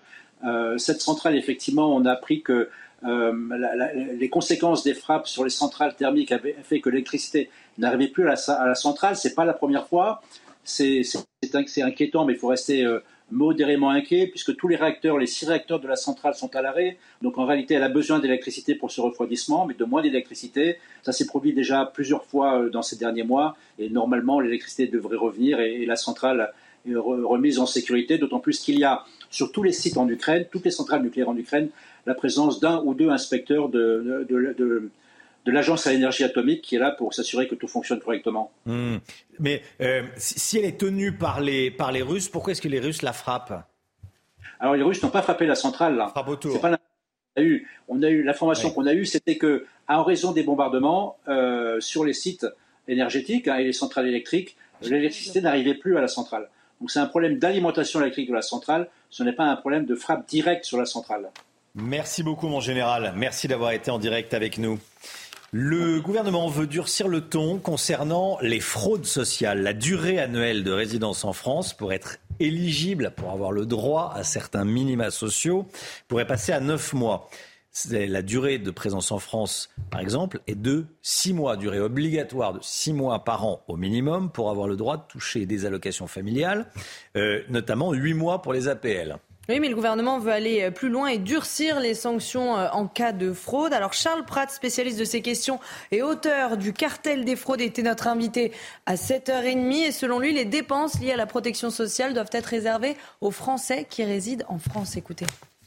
Notre système social est très généreux. Mmh. Quasiment 900 milliards d'euros de dépenses de protection sociale par an, hein, je le rappelle. Euh, et bah oui, c'est pas illogique que les gens se disent, euh, bah, les aides sociales, on les réserve pour les gens qui sont en France, puis on évite de les verser à des gens qui ne résident pas en France, qui vivent à l'étranger. Si on met en place une règle à 9 mois de présence par an, euh, ça, c'est la règle de base. C'est plutôt une mesure, comme je vous le dis, d'immigration. Après, ça transformera en fraudeurs ceux qui voudraient continuer à percevoir ou qui grugeraient pour percevoir des prestations tout en n'étant pas sur le territoire français durant neuf mois. Marcel Amont est décédé à l'âge de 93 ans. Marcel Amont, qui était connu pour plusieurs titres. Euh, bleu, blanc, blond, dans le cœur de ma blonde. Euh, son vrai nom, enfin son nom de naissance en tout cas, c'est Marcel Miramont. Voilà. Il était connu aussi pour euh, son humour. Ses, ses, concerts étaient ponctués de sketchs. Il se qualifiait lui-même de, de divertisseur. Bah, sa gentillesse. Et sa gentillesse peut témoigner visiblement. Et son énergie. Et son énergie, Brigitte Millot. Vous le connaissiez? Oui. Ouais. Bon, ben voilà. Et, euh, et ben on l'écoute. Il chantait notamment le, le Mexicain, chanson écrite par Charles Aznavour. Il n'est pas loin de midi d'après le soleil. C'est formidable aujourd'hui, c'est que j'ai sommeil. L'existence est un problème à n'en plus finir. Chaque jour, chaque nuit, c'est le même. Allez, la santé avec le docteur Millot. Retrouvez votre programme avec Curcumax. Protège vos articulations et aide rapidement à réduire les états inflammatoires. Docteur Brigitte Millot avec nous. Brigitte, on connaissait la macro-robotisation pour opérer. Vous nous parlez ce matin de la micro Micro, micro, micro, micro robotisation à travers quelques exemples. Oui, à travers quelques exemples à venir, mais il y a déjà des choses qui existent. Hein. Il y a notamment euh, ce qu'on appelle la navette. Euh, je m'explique. Vous savez que pour explorer les intestins, on a déjà, on peut faire une fibroscopie par le haut. C'est une espèce de tube.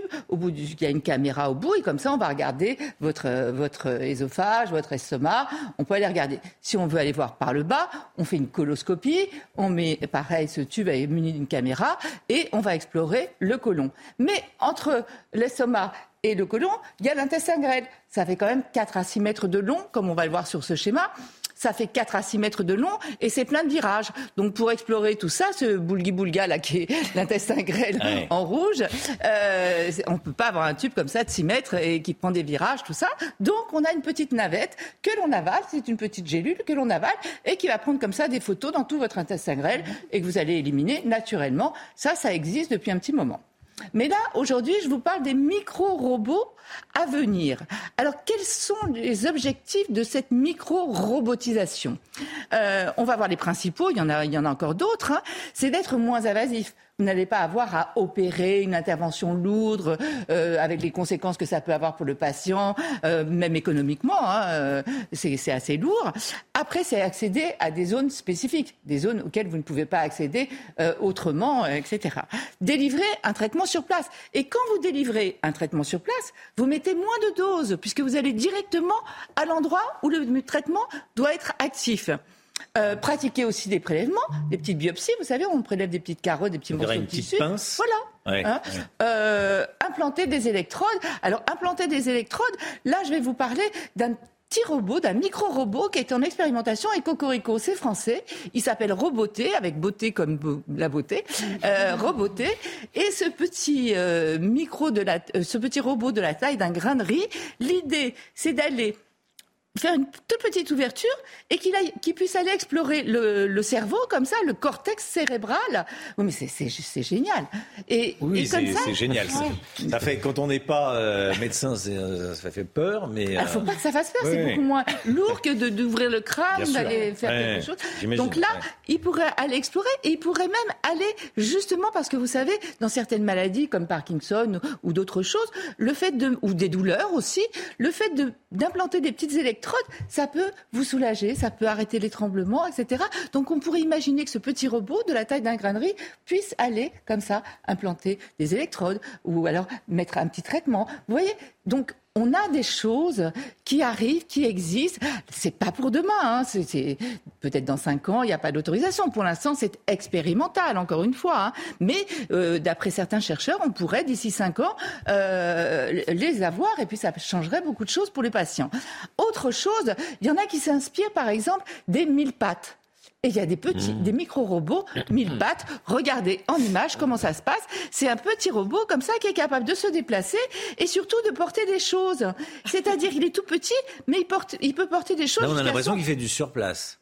non, mais justement, il avance. Ah, et mille pattes, c'est pas pour rien. Hein. Et euh, donc, il avance et il est capable en plus d'aller dans l'eau, d'aller un petit peu partout, etc. Et surtout de porter euh, des charges un peu lourdes. Donc, on pourrait, pareil, imaginer qu'il puisse aller porter des choses éventuellement porter, pourquoi pas, euh, des levures ou des choses comme ça qui pourraient traiter le, patient. Vous voyez, on peut imaginer plein de choses. Encore une fois, c'est expérimental.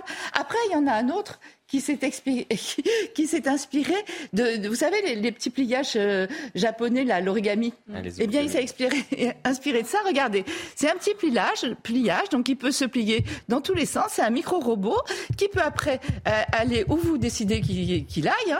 et puis regardez là le petit robot hop hop hop il va arriver et il va poser ça à sa place. Vous le guidez où, vous voulez qu'il aille. Et surtout il est capable aussi d'aller dans l'eau. Et l'intérêt c'est d'arriver à trouver des petits micro-robots comme ça qui pourraient être en plus biodégradables. C'est-à-dire qu'en fait, une fois qu'ils ont fait leur boulot, après, ils pourraient disparaître, se détruire et disparaître. Enfin, vous voyez, donc il y a énormément d'espoir, d'idées, de génie euh, dans, cette euh, micro-robotisation qui pourrait être euh, dans 5 ans, dans 10 ans. Le génie humain. Bah ouais, c'est formidable. Le dernier, il porte deux fois son poids. Ouais, il y en a un qui porte 100 fois son, plat, son poids. Son poids. Ouais. Non, mais c'est voilà, c'est l'avenir. Merci beaucoup, Brigitte. C'était votre programme avec Curcumax. Protège vos articulations et aide rapidement à réduire les états inflammatoires. Merci d'avoir choisi CNews pour démarrer cette journée. On se retrouve demain matin dès 5h55 avec toute l'équipe, avec Chana Lousteau, le docteur Brigitte Millot, Florian Tardif, Alexandra Blanc, Lomique Guillot.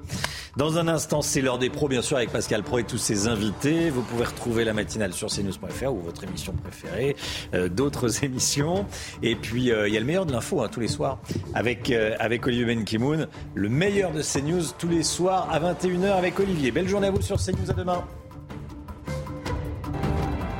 De suite, Pascal Pro dans l'heure des pros. Planning for your next trip? Elevate your travel style with Quince. Quince has all the jet setting essentials you'll want for your next getaway, like European linen, premium luggage options, buttery soft Italian leather bags, and so much more. And is all priced at 50 to 80% less than similar brands. Plus, Quince only works with factories that use safe and ethical manufacturing practices. Pack your bags with high-quality essentials you'll be wearing for vacations to come with Quince. Go to quince.com slash pack for free shipping and 365-day returns.